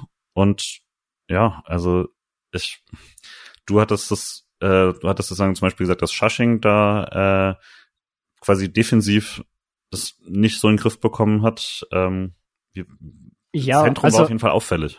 Ja, also es ist allgemein äh, sehr sichtbar, dass Minge einfach eine unfassbar starke Spielerin ist. Ähm, ich finde, das, das merkt man gerade ziemlich stark, ähm, sie, wie, was sie für eine gute Allrounderin ist. Also sie, ähm, offensiv ist sie meistens die mit den sehr guten Ideen ähm, und sie ist halt gefühlt überall zu finden. Aber sie ist auch defensiv, war sie sehr stark. Schasching ging ein bisschen unter, gerade in der Phase, als dann Bremen besser ins Spiel kam und ähm, der SC nicht wusste, wie sie sich befreien sollten. Also so, so kam es mir vor. Also sie hatten dann irgendwie versucht, so ja, ah, wie du gerade gesagt hast, es spielerisch zu lösen, aber sie kamen da irgendwie dann nicht mehr raus und Schaschen ging da ziemlich unter, hatte gar, gar keinen Zugriff mehr. Ähm, und konnte dann auch in den, in den Gegenpressing-Aktionen bei, bei Ballverlusten irgendwie nicht reinkommen. Ähm, und dann hast du eigentlich eine Doppelsechs, wo nur eine wirklich als Sechser agiert. Ähm, und dann ist das Zentrum deutlich, ähm, ja, das heißt deutlich, ist ein bisschen offener. St ähm, Karl musste zwischendurch in ähm, aushelfen, Müller musste mal ein bisschen reinziehen und dann hat Bremen die Chancen gehabt, über außen die Angriffe zu starten. Und so ist dann eigentlich auch das Tor entstanden in der 25. für, für Bremen. Kam dann über links durch. Eigentlich eine sehr ungefährliche Flanke, die ähm, in Richtung Müller fliegt. Mhm. Oder äh, zu, ich weiß gar nicht, welche Bremen-Spielerin es war. Ähm, und sowohl Müller als auch Zikai, ähm, und ich glaube sogar Völm, die ist da mit dabei, stellen sich wirklich nicht gut an im eigenen Strafraum. Ähm, die äh, Bremerin kommt zum Abschluss. Ähm, und ich glaube, Kassen war es, die, nee, der auch wieder Innenpfosten. Das ist, war auch wieder, der Ball fliegt, ein Kopfball fliegt an ihr vorbei, an den Innenpfosten und dann schaltet der Weidauer ähm, einfach schneller als die komplette SC Hintermannschaft mhm. ähm, und kriegt den Abpraller und äh, schiebt den 1 zum 1-0. Und wieder hast du eigentlich so durch eigene Fehler, in dem Fall einfach keine, keine gute Abwehraktion ähm, und einfach mal nicht schnell genug da gewesen, fängst du dir ein Gegentor. Ähm, Kassen kann wieder nichts machen. Ähm, und dann liegst du 1-0 hinten und eigentlich weiß keiner so wirklich warum, weil Bremen kam besser ins Spiel, aber es war jetzt nicht so, dass sie aufs 1-0 mega gedrückt haben. Ja, und ich fand auch dieses, diese Abwehraktion da echt ärgerlich, weil, also dieses schneller Schalten fand ich dann doppelt ärgerlich. Das war dann, glaube ich, Stegemann an dem, an dem Pfosten da ich noch. Glaub, ja. Ähm, ja. Und weil, also der, Ballverlust vorher, also der Abwehrverlust, äh, Abwehrfehler vorher, Müller, Zikai, alles, das war schon ein großes Problem und so. Aber ja. Man schaut halt also, halt zu ein bisschen. Also es ist halt, der Ball fliegt in Richtung Innenpfosten und es ist klar, wenn der an den Innenpfosten genau. fliegt, dann kommt er halt wieder raus. Irgend, irgendwo in den Bereich zum anderen Pfosten. Ähm, weil entweder Kassen hat ihn, wenn er zentral rausspringt, oder er fliegt halt wirklich äh, in Richtung äh, äh, zweiten Pfosten. Und da schaltet halt keiner. Also das, oh, das war einfach ja. richtig ärgerlich. Hat mich auch sehr gewurmt. Ähm, und dann nutzt halt nichts, dass du sonst äh, irgendwie ganz okay verteidigst oder so, wenn halt so einzelne Aktionen sind. Und ich glaube, das kann man vielleicht schon mal so als bisschen Grundproblem festhalten. Das ist oft nicht, dass man generell schlecht verteidigt, sondern dass einzelne Aktionen so krasse Sachen dann reißen, so krasse Lücken reißen, ähm, dass es also fast alle irgendwie Großchancen oder alle Expected Goals oder so kommen aus so Einzelsachen und nicht aus irgendwie tollen äh, Angriffen, wo man nirgendwo einen Stich setzt oder so. Und das wurmt dann auf jeden Fall. Ähm, und weil man eben auch sonst in dem Spiel dann eben, wie gesagt, dann immer, immer weniger, äh, immer weniger drin ist, äh, dass ich so schon zur, zur Halbzeit schon dachte, puh, ich weiß gar nicht so richtig, wie man jetzt äh, richtig gut darauf reagiert.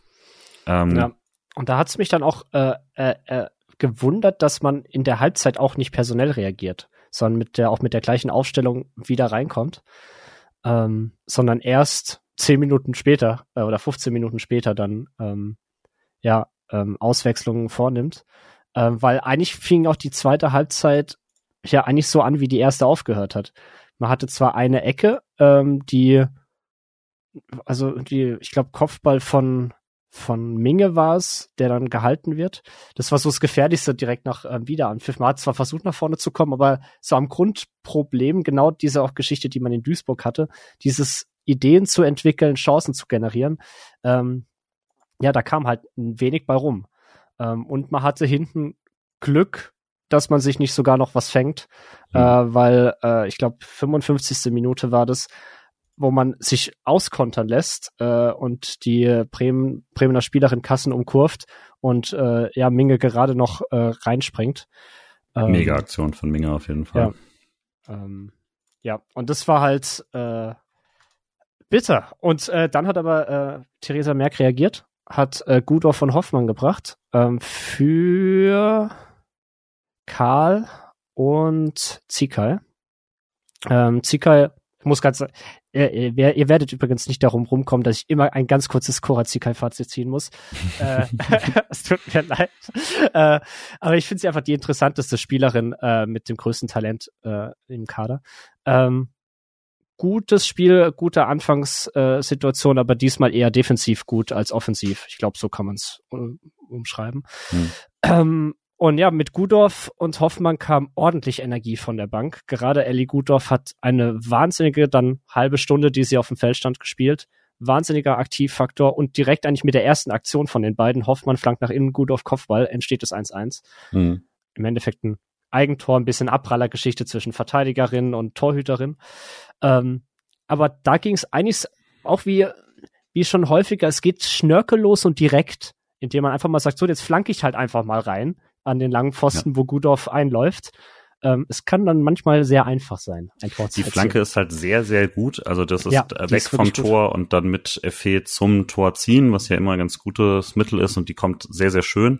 Ich glaube, das Grundproblem ist halt, dass diese Flanken, man kann darauf nicht so oft setzen, gerade wenn dann auch noch äh, Gio Hoffmann sie schlägt, ist das eigentlich überhaupt nicht das Rezept, was du haben solltest, weil dann ist da ja kaum noch jemand, der tatsächlich groß genug ist. Das wird im nächsten Spiel noch ein größeres Problem, aber ähm, ja, ich meine, hier klappt ist jetzt wirklich, ist es wirklich kein, keine Riesen. Nee, also ähm, die, die Energie, die sie da reinhaut, ist tatsächlich auch in dem Tor dann das Entscheidende. Ihre Körpergröße ist es nicht. Ähm, aber ja, also genau, der hat direkt dann auf jeden Fall den Erfolg eingewechselt.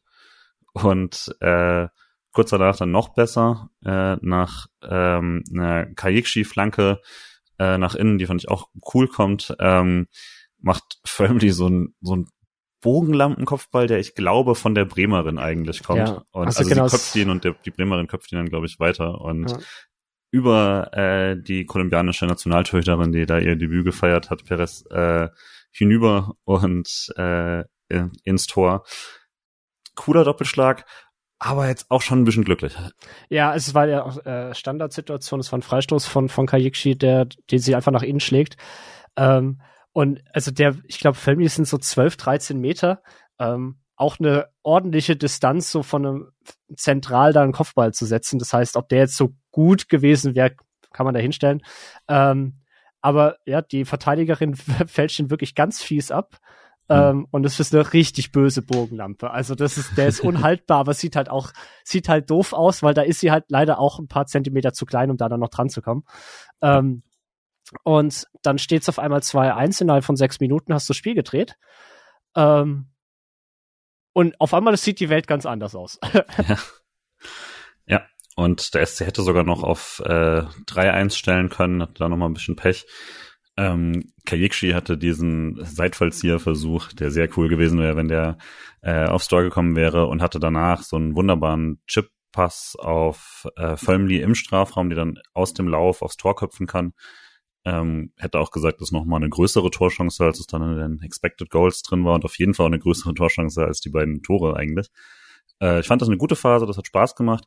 Generell auch gegen den Ball hatte man es dann viel besser im Griff nach den Wechseln. Ähm, hat Bremen da wenig Chance gelassen, hatte nicht den Eindruck, dass Bremen nochmal irgendwie groß ins Spiel kommt. Die wirkten auch müde. Äh, und generell waren das so die besten 20 Minuten des SC, ich würde sagen, bisher in dieser Saison. Ähm, und dachte vielleicht eben auch so ein bisschen der, der Fingerzeig, wie diese Mannschaft sich dann äh, entwickeln kann, auf jeden Fall. Und dann trotzdem wieder so die letzten, letzten fünf plus Nachspielzeit waren wieder Zitterpartie, ne? Es ist ich, also ich weiß nicht, was mit Schlussphasen ist und SC-Frauen aktuell. Ähm, da geht, da ist immer was los. Entschuldigung. Ähm, Bremen hat da nochmal richtig gedrückt in der Nachspielzeit. Ähm, und ich hatte ein bisschen Schiss, dass es, äh, dass man sich nochmal eins fängt. Ähm, ja. Wir haben sehr also, viel nervös bin, bin ich, bin ich, bin ich ganz, ganz ehrlich. Ähm, aber es ging gut. Ähm, ja, ähm, was man gemerkt hat, was ich vielleicht noch anmerken würde, ähm, wäre äh, Hasret Kayikshi, ähm, die wirklich zum Schluss sehr kämpfen musste mit ihren Kräften, die dann auch äh, es, es sah aus, als hätte sie sich leicht verletzt oder ob es vielleicht ein Krampf war, irgendwas in die Richtung, wurde dann auch noch ausgewechselt ähm, zum Schluss für, für Bobian. Ähm, boah, die hatte, hat dann ist dann auch immer weiter zurückgegangen ähm, im Spiel. Also man Ja, hat gemerkt, haben, sie war am Anfang war sie zweite Spitze und irgendwann war sie hinter Minge quasi hat zweite Sechs gespielt, Ja. ähm, weil dann sie doch nicht mehr diese diese Power hatte, offensiv zu wirbeln. Hat es gut gemacht trotz allem, aber da merkt man schon, dass vielleicht die Kräfte, da, zumindest in dem Spiel sind sie ein bisschen geschwunden dann zum Schluss. Und weil ich, weil ich ein paar Mal so kritisch mit ihrem Namen umgegangen sind, möchte ich auch nochmal sagen, ähm, was ich bei Shushing halt sehr cool finde, die eigentlich dann auch, das in der zweiten Halbzeit auf jeden Fall auch deutlich mehr drin war und so, es, wenn sie bisschen Raum bekommt und den Ball am Fuß hat, kann sie auch, auch wenn der Raum dann wieder eng wird, sehr coole Sachen damit machen. Also ich finde, die hat da, da eine, ein gutes Spielverständnis direkt, ähm, macht eigentlich instinktiv viel gute Sachen. Äh, und ich würde sie halt gerne weiter vorne sehen. Ähm, Ja. Oder zum Beispiel dann eben äh, eine Option haben, dass, dass sie dann da spielt, wo Kayekshi spielt, äh, ab der 70. oder sowas. Äh, dass man solche, dass man solche Mittel noch hat. Ähm, vielleicht auch mal von außen reinziehen. Es geht halt einfach nicht, weil man nicht genug Zentrumsspielerinnen hatte. Das hatten wir vor der Saison schon so ein bisschen als Problem, aber dass es so drastisch ist, dachte ich dann auch nicht. Und ähm, ich glaube, es ist weniger, dass sie das gar nicht kann, aber was es mir halt darum geht, ist, wenn man so gepresst wird, dann ähm, wäre es sehr wichtig, dass man für so zwei, drei Sekunden den Ball mal halten kann und dann ähm, irgendwie sich befreien kann und vielleicht mit einem Pass zurück oder sowas jemandem die Möglichkeit gibt, das Spiel gut zu eröffnen. Und das ist einfach aktuell schwierig, weil das ist halt ein ganz anderer Skill als äh, quasi mit mit Blick zum Tor ähm, wirklich noch äh, was zu machen. Und ich glaube auch, da kann sie bestimmt äh, gut reinkommen und so, aber es ist halt aktuell eine äh, harte äh, harte Aufgabe und dann wird's halt schwer, die Außen, wie wir vorhin gesagt haben, so einzusetzen, wie man es könnte, weil dafür man kann ja nicht einfach über Außen spielen, weil dann ist es zu, sondern du musst es Ja. eben verlagern, du musst es äh, diagonal spielen und so und dafür muss im Zentrum eben der Ball lang genug gehalten werden. Auch die Zehnerposition kommt ja dann kaum rein. Ne? Also Kayikshi macht manchmal dann äh, immer noch ihre klassisch tollen Sachen, aber auch sie muss natürlich irgendwie dann äh, eingesetzt sein. Und das ist schwierig, wenn man aktuell mit dem Druck nicht so gut umgehen kann. Und äh, ich glaube, das ist halt so ein bisschen der Knackpunkt, den ich da gesehen habe. Ich weiß aber gar nicht so richtig, was ich dagegen fordern kann. Also es ist halt einfach aktuell so. Es ist halt personell. Ich glaube, das ist, ist auch nicht so aufzulösen, weil du kannst ja auch, man hat ja auch nicht genügend Innenverteidigerinnen, um zum Beispiel zu sagen, man setzt vielleicht Stegemann und Steuerwald zum Beispiel in, auf eine defensive 6 oder so. Mhm, genau. Das Ähm. hatten wir mal kurz überlegt, ob man da so klassisch ein, äh, eine vorzieht oder so. Aber hat man nicht, man muss eher eine Sechser, wie man, wenn Genau. man mit dem Blick aufs nächste Spiel zurückziehen, Perfekte. weil man schlicht keine, ähm, keine anderen Möglichkeiten mehr hat. Ich glaube, dann springen wir einfach zu Leverkusen, würde ich sagen. Perfekte Überleitung, ne, ja. Ähm, denn äh, Greta Stegemann ist ausgefallen. Ähm, hast du mehr Infos, warum sie nicht spielen konnte? Also Sprunggelenksverletzung ist was, was, was der Verein gesagt hatte. Ich Ja. weiß aber nicht, wie lange das jetzt, also ob das jetzt ein Schlag drauf war oder ob es jetzt länger irgendwie klar ausfällt oder so. Ich hoffe natürlich, dass das kurz ist. Ja, ähm, weil das führte dazu, dass man mal mit von Alina Axmann ähm, abgesehen, die auf der Bank dann saß, einfach keine ähm, zweite ja, Stamm-IV ähm, eigentlich aufführen konnte und, und deswegen Janina Minge zurückziehen musste. Ich habe mich schon Ähm. ein bisschen gefragt, dass es aber genau, man hat Menge zurückgezogen. Hatte, also man hat ja noch Wensing, man hat Axtmann oder so. Axtmann hat auch schon gespielt. Dass das direkt der Wahl war, ich weiß, Minge hat das gespielt vor ein paar Jahren, alles klar, aber wir hatten es diskutiert vorher. Warst du überrascht? Äh, nee, also äh, ich war überrascht, als ich die Aufstellung gesehen habe, dass halt nur eine IV auf der Aufstellung in, in, in der Stammelf steht. Hm. ähm, oder in der, in, ja, in der ähm, spielbeginnenden Elf. War aber dann nicht überrascht, dass taktisch das Mittel gewählt wurde, dass Minge zurückgezogen wurde. Ähm, und dass man versucht, das klassische äh, 4-2-3-1 trotzdem zu spielen. Ähm, hatte aber schon die leichte Befürchtung, dass ein Mittelfeld oder ein zentrales Mittelfeld Steinert Schasching schwierig wird, gerade im, im, im Sinne von den Zugriff zu finden. Und das hat sich dann leider ein bisschen bestätigt, auch wenn es offensiv zumindest am Anfang auch wieder ja, ein guter Beginn war. Allgemein, vielleicht muss man noch dazu sagen, man hatte jetzt gegen Bayern den deutschen Meister zu Gast, wo man eigentlich unterlegen war. Gegen Duisburg hatte man einen Abstiegskandidaten, wo man hätte gewinnen sollen müssen. Gegen Bremen so das erste Team, was so vielleicht leicht unter einem einzuordnen ist, aber so im Mittelfeldbereich. Und mit Leverkusen eigentlich so das Team, wo man sagt, okay, die, die sind so im Bereich, mit dem man sich messen muss und so ein Duell auf Augenhöhe. Ähm, und deswegen fand ich den Beginn gar nicht so schlecht. Ich weiß noch, du hast auch wieder geschrieben, oh, das ist ja gar nicht so schlecht. Ich hoffe, ich jinxe es nicht. Mhm. ähm, aber ja, der, der Beginn war eigentlich auch wieder okay. Und äh, Steiner Chushing haben das im Zentrum gut gemacht, aber auch weil, weil Leverkusen sehr passiv war. Mhm. Ähm, hat eigentlich hat gar nicht gepresst, hat er, ein SC erstmal kommen lassen. Ähm, und man hat so zwischendurch versucht, die Mittel de, der Seitenverlagerung, was du gerade ähm, ja. angesprochen hast, mit äh, wie man das Spiel über Außen aufziehen muss, versucht umzusetzen. Also Gudorf und Hoffmann ja. haben gestartet auf den Außen. Ähm, und da kam sowohl von den beiden als auch von, von Schasching vor allem teils sehr, sehr gute ähm, Verlagerungsaktionen. Firmly hat sich teilweise zurückfallen lassen für genau das. Also hat genau. teilweise hinter Kajikshi gestanden und hat von da aus eine Verlagerung gespielt und so. Ähm, und da hatte man trotz, man hat auf jeden Fall Ideen gesehen, ähm, wie man Chancen kreieren will. Da kam dann, so ehrlich muss man sein, nicht viel bei rum, bis auf eine Chance von, von Hasret in der 22. Minute. Aber trotzdem hat, hab ich gedacht, ja, okay, es ist jetzt nicht der, der, der, ähm, ähm, ja, es ist kein, kein Feuerwerk, was abgefeuert wird.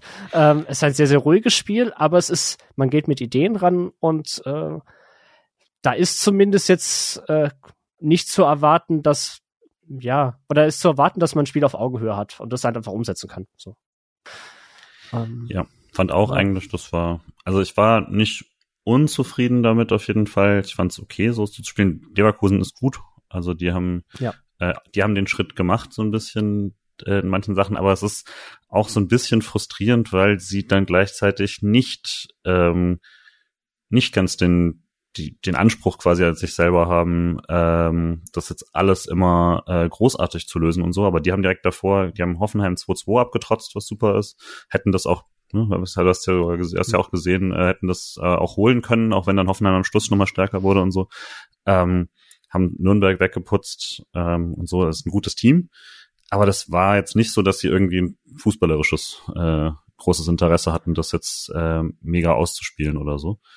Und trotzdem machen sie es dann halt besser und gehen in Führung, weil es der SC ihnen leicht macht. Also ja, ähm, das, das 1-0 ist ein SC halbes Eigentor. Also wenn man ja. wenn man wenn man weggucken würde, wenn man eigentlich gerade einen sicheren Ball hat, dann kann es schnell gehen, dass man plötzlich äh, zurückkommt und da fällt ein Tor.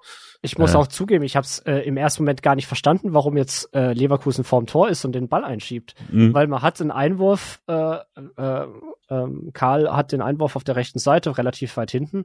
Es ist wie häufig bei SC-Mannschaften der Fall, dass die, ich sag mal, nicht viel Bewegung da ist, wenn man einen Einwurf hat. ähm, und sie versucht, den weit einzuwerfen, wirft ihn ein, aber halt der, der Leverkusen-Spielerin quasi direkt vor die Füße. Und die machen es schnörkellos, drei Pässe nach vorne, hebelt die komplette Abwehr aus und werden quasi, man wird nach einem Einwurf ausgekontert. Ähm, und Kaczewska muss nur noch einschieben. Und dann liegst du 1-0 hinten. Und man fragt sich, wie, warum? Und warum schon wieder ein eigener Fehler? Ja, und es passt dann halt so ein bisschen in die zentrale Frage, die wir schon hatten und die jetzt immer dringlicher wird, nämlich mit ähm, wie viel, wie oft solltest du den Pass spielen da hinten? Wie oft solltest du versuchen, dich selbst zu befreien? Und kannst du es? Also tatsächlich dann eben ist es, ist es erfolgsversprechend. Ich glaube, was das Problem dieses Spiels grundsätzlich ist, ist, dass man das zwar versucht, sich da zu befreien und das auch konstruktiv zu machen und das ist dann teilweise auch nett und da sind dann einige gute Eröffnungen dabei und so. Aber man kreiert damit offensiv so wenig, also man hat so wenig dadurch den Ball in, in auch nur ordentlichen Situationen, weil man dann über das Mittelfeld trotzdem nicht gut hinauskommt, trotz irgendwie dieses Versuchs, sich zu befreien, dass es nicht rechtfertigt, wie hoch das Risiko ist. Und ich mhm. glaube, Freiburg hat einiges gemacht dieses Jahr, um das Risiko zu minimieren. Also ich finde, die Außenverteidigerinnen sind viel defensiver im ja. Vergleich zu letzter Saison zum Beispiel. Aber das nutzt alles nichts, wenn halt solche Fehler dabei rauskommen. Und dann ah, ist es halt äh, dann, dann steht's da, steht's da 0-1 und man denkt so, boah, ja, weiß ich jetzt nicht, wie verdient, weil ein Schuss, ein Tor. Aber gleichzeitig, ne, sie haben es halt genutzt. Und dann bist du eigentlich schon in der Halbzeit und dann kommt halt äh, die nächste Aktion. Äh, diesmal dann Kassen, die den Ball sehr kurz absch abschlägt, äh, auch wieder direkt zu Leverkusen. Und äh, dann fällt da auch so ein bisschen dilettantisches Tor schon fast vom SC, finde ich. Das also ist halt auch wieder, ja, wieder sehr einfach. Also, also die, die machen einen Doppelpass und kommen damit durch die komplette Abwehr. Und dann ist das ein Schuss, da sieht dann Kasten auch nicht so ganz toll aus, aber jetzt mehr ich es mir nochmal angeschaut habe, würde ich sie da wieder mehr freisprechen. Der, der hoppelt auch blöd darüber. Mhm. Äh, aber also vorher, das sollte so einer Mannschaft nicht passieren. Also da, da ist äh, Minge rückt raus auf die äh, Ballführende und dann spielen die da einen Doppelpass der Minge aus, auskontert, also äh, aushebelt, was schon nicht toll passieren sollte, und Lisa Karl, die irgendwie diesem Pass entgegengeht, was sie gar nicht machen muss. Die steht da eigentlich. Und dann ähm, kommt der Schuss auch und wird dann auch nicht mehr verhindert und so. Also das, das der weiß ist dann ich gut, ja, dass das muss man können. dann muss ja, man dann auch sagen, der der Schuss ins lange Eck, der ist trocken. Ähm, aber trotzdem, es ist halt auch wieder so, es sind sehr einfache Mittel, die Leverkusen dort macht, um eigentlich ja die komplette Abwehrreihe blöd aussehen zu lassen. Ja. Und das ist und, einfach super ärgerlich. Und dann natürlich auch vom Zeitpunkt her 45 plus 1 direkt mit dem Halbzeitpfiff und dann liegst du 2-0 hinten durch zwei eigene, eigentlich eigens und fast schon Einladungen. Und oh, das ist einfach, es ist, es ist ärgerlich. Es ist einfach schlicht ärgerlich. Ja, und dann, äh, genau, es wirkte nicht so, als ob es jetzt irgendwie dass Leverkusen jetzt krass viel gemacht hat dafür und trotzdem kann ich damit auch nicht groß argumentieren. Also vielleicht ist dann das gerechtere Ergebnis irgendwie trotzdem 0-1 Rückstand oder so. Aber man hat halt selber nicht, es ist halt nicht so, wie man vielleicht argumentieren könnte, okay, man hat solche Fehler, aber man kreiert auch so viele Chancen. Mhm. Das rechtfertigt das wieder oder so. Und vielleicht fehlt dann nur die Effizienz oder sowas, sondern der SC hatte dann selber halt auch keine tollen Chancen und hatte im, also im verreckten Vergleich wieder halt wenig mh, hm, Spiellenkung, also so eine klassische Spielmacherin oder so gibt's halt einfach nicht in diesem äh, in dieser Mannschaft. Vielleicht auch nicht ganz so gedacht, das weiß ich nicht genau, aber ähm, wenn man dann halt irgendwie bei bei Leverkusen so schaut ähm, und weiß ich nicht, also eine Sens, die da auf der sechs, ich glaube auch mit der sechs gespielt hat oder so, ja. ähm, eine, äh, die äh, Stable, glaube ich, die Aussprache ist, äh, die beiden da in dem Zentrum hatten deutlich mehr so beruhigende Momente oder sowas darin, obwohl ich die jetzt, wie gesagt, nicht viel besser fand, aber die hatten halt einfach äh, richtig, richtig gute, ähm, so klassische Spielstruktur gebende Momente und die fehlen mir da halt einfach so ein bisschen. Ich, ist es allgemein aufgefallen, dass gerade äh, Schasching und Steinert beide, sie haben dann sehr versucht, dann schnell nach vorne zu spielen, wenn sie den Ball hatten. Ähm, also in, in Anführungsstrichen schnell, aber es gab genau das gab es weniger, dieses wirkliche mal Spiel beruhigen, einen Spielzug aufziehen von hinten, ähm, notfalls auch den Gegner mal kommen lassen, mit ein bisschen hin und her passen, gab es deutlich wenig. Man hat immer versucht, dann mit einer Spielverlagerung oder den Ball auf die Außen zu geben und hier macht, lauft, lauft mal quasi. Ja. Ähm, und das ist, das ist dann halt auch nicht so einfallsreich ähm, und dann halt auch letztendlich sehr einfach zu verteidigen.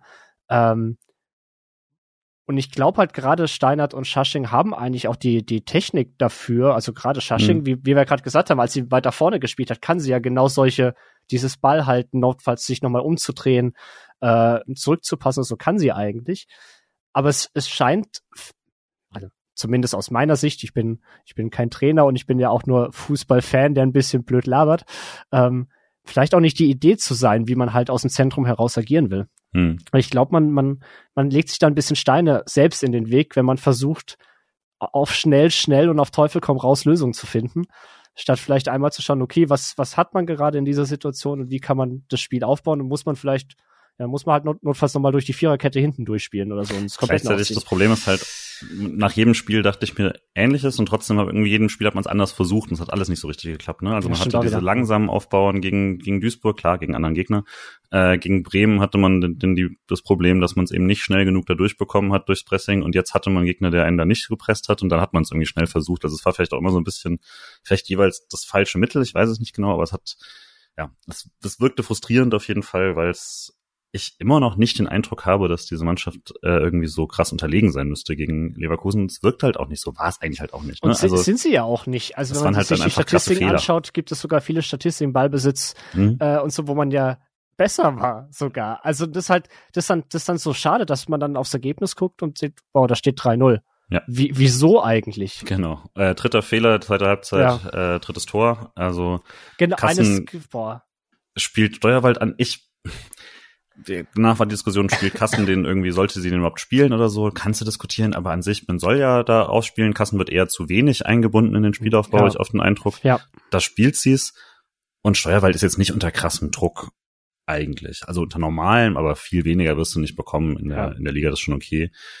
Und spielt und, halt Williams dort hier an und. Ja, also, das war halt ein harter, harter Fehlpass. Also darfst halt also fünf äh, äh, Querpass vor, äh, im eigenen 16er eh immer schwierig, wenn Gegnerdruck da ist. Hm. Und sie spielt halt Williams dort hier den Ball also wirklich perfekt in die Beine. Und das ist, boah, das ist bitter. Ja, und dann und kommt auch noch der Schuss, Williams dort hier zieht rein, äh, schießt und ich glaube, ich weiß nicht, ob es mal, ob es Müller ist, die dann reingrätscht oder äh, Minge, bin ich mir jetzt gerade echt nicht mehr sicher. Hm. Ähm, fälscht den Ball auch noch unhaltbar ab für Kassen.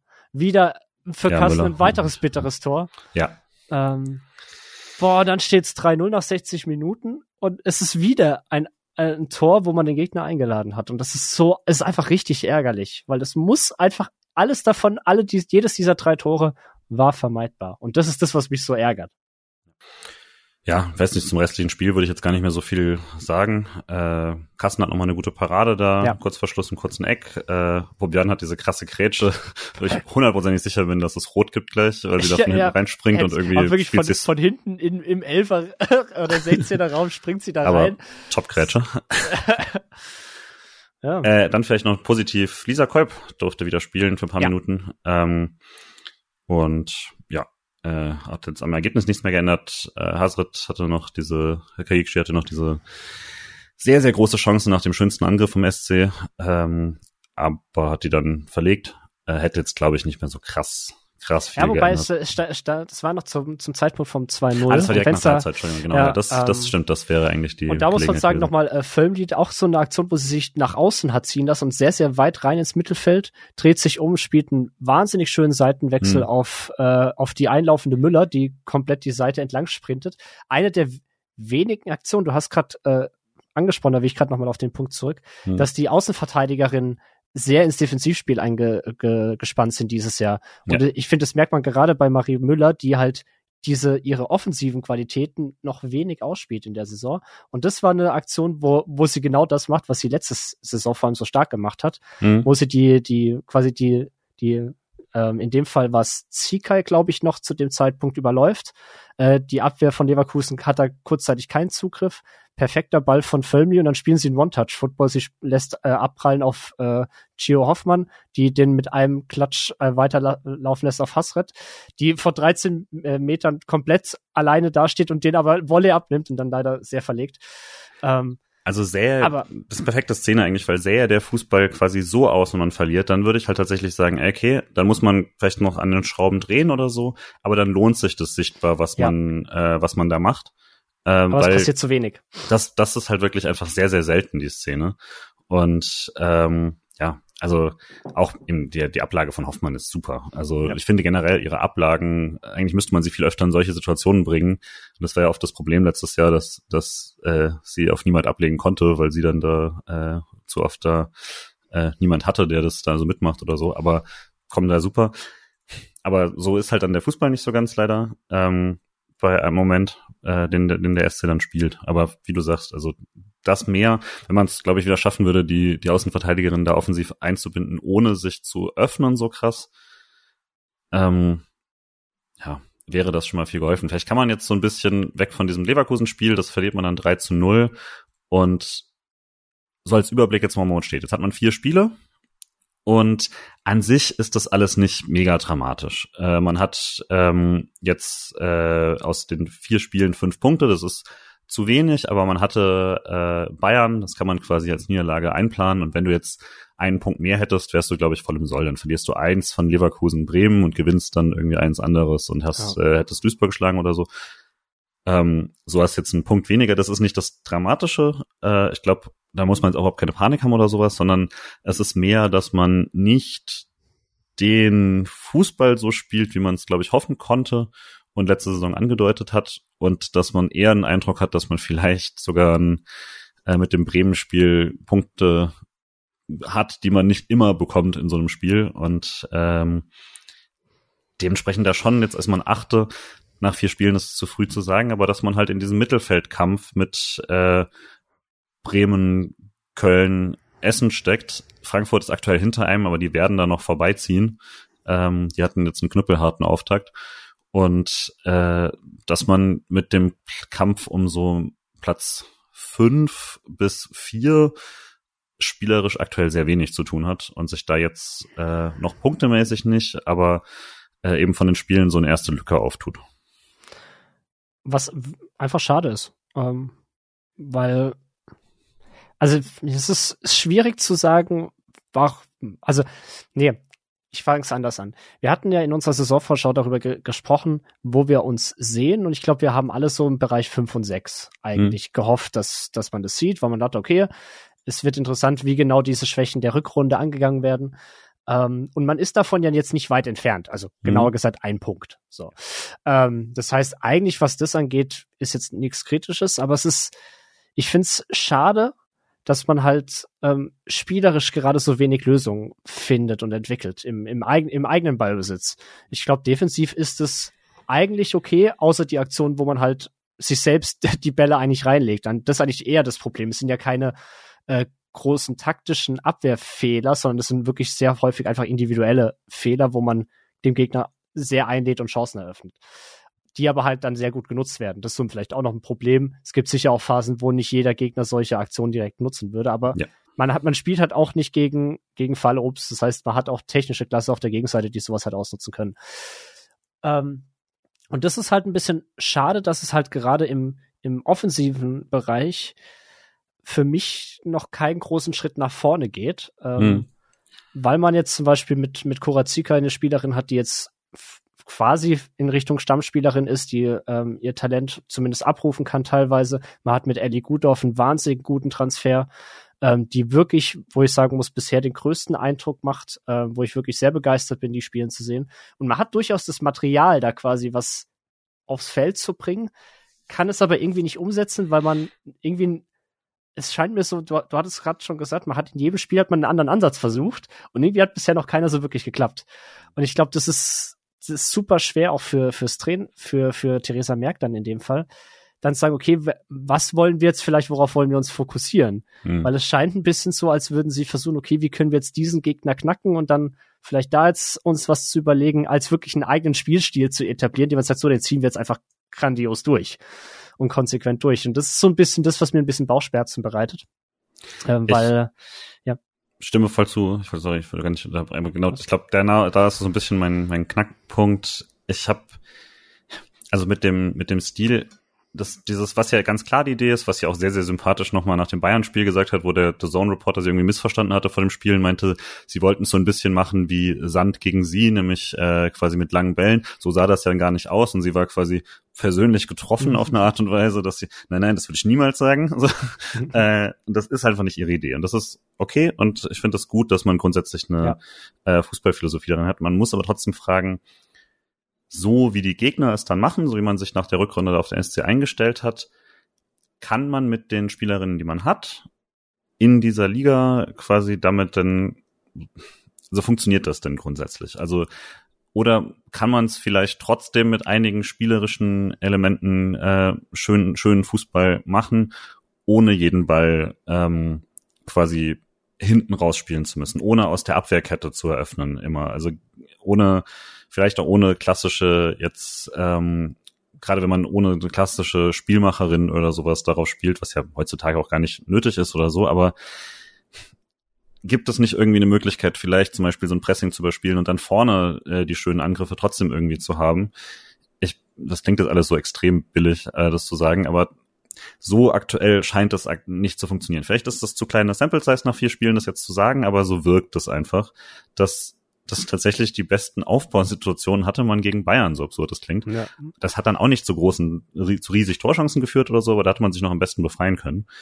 Ähm, und danach machen die Gegner natürlich einem nicht mehr ganz den Gefallen zu erwarten, dass man den Ball zurückbekommt da vorne und schon vorne stehen zu bleiben, wie viele Bayern-Spielerinnen das dann gemacht haben. Ähm, und so hat man halt einfach zu wenig Chancen rausgespielt. Nach vier Spielen hat man drei Expected Goals ähm, bei, bei FBRF und das ist Platz äh, sieben oder acht der Liga gleich. Das ist nicht crazy, aber der Abstand ist halt groß. Also selbst der sechstplatzierte Leverkusen hat sechs Expected Goals, man hat die Hälfte. Man ist halt dann damit mit den Essens, mit Köln, äh, mit Leipzig und so in einer, einer Riege. Man hat dann auch nicht so viele kassiert, aber das, also wenn man die ganze Zeit heißt es dann immer wieder, das ist Angriffsfußball zu offensiv, aber man sichert nicht gut ab, man hat so viele Fehler. Und dieses Jahr stimmt es ja gar nicht, weil man hat nicht genug Offensive, hm. um das überhaupt zu rechtfertigen. Das ist, glaube ich, aktuell so mein Problem. Ja, ja, stimme ich komplett zu, weil man hat ja man hat sehr viel Ballbesitz. Also wie wir davon auch gesagt haben, gegen Bayern hatten man, man gar nicht so stark unterlegen im Ballbesitz. Jetzt beim 3-0 in Leverkusen hatte man mehr Ballbesitz. Duisburg sowieso. Ähm, Bremen hatte man mehr Ballbesitz. Ähm, aber es kommt halt wenig bei rum. Also wenn man sich ein bisschen anschaut, dass man auch die drittmeisten Pässe der Liga hat. Hm. Ähm, und umso weiter man nach vorne kommt, äh, umso runter geht die Quote. Also im letzten Angriffsdrittel ist man nur noch auf Platz 7, im 16er ist man bei den Statistiken nur noch auf Platz 8. Hm. Dann ist man halt vielleicht, dann ist man halt dann doch nur ein Mittelfeldteam aktuell. So schwierig, so blöd es klingt. Ähm, was mich aber ärgert, weil ich finde halt trotzdem, gerade wenn man das halt letzt, mit letzter Saison betrachtet, hat man die Spielerinnen eigentlich dafür, um nicht so ein, ich sag mal, eine graue Maus im Mittelfeld zu sein. Ja, ich frage mich halt auch dann trotzdem, also vielleicht wäre Platz 6, 7 auch gar nicht so schlimm. Aktuell ist es halt ein bisschen mehr, dass man da auch doch so auf 8, 9 rutschen könnte oder sowas. Das muss ich, glaube ich, jetzt alles übertrieben. Aber es gibt halt immer diese Momente, wo ich denke, boah, da ist so viel drin. Also das ist so ein cooles Team, da sind so coole Spielerinnen und ich äh, finde auch, da sind so viele Bewegungen und einzelne Ideen im Aufbau, die ich mir denke, boah, das ist kreativ. Also da ja. wird auf jeden Fall vom Trainerteam was reingebracht. Und irgendwie greift es einfach nicht ineinander. Und vielleicht gibt es tatsächlich einfach diesen einen Moment, wo das dann äh, umspringt, aber bisher wirkt es noch nicht so ganz so. Ja, meine Frage, ja. vielleicht auch so nochmal zum ganz, um ganz zum Anfang zurückzukommen. Fehlt Merit Felder so sehr? Also ist es dann vielleicht einfach, dass man diese Abräumerin, die äh, einem defensiven Zentrum so viel Ruhe gibt, äh, nicht mehr ganz so hat?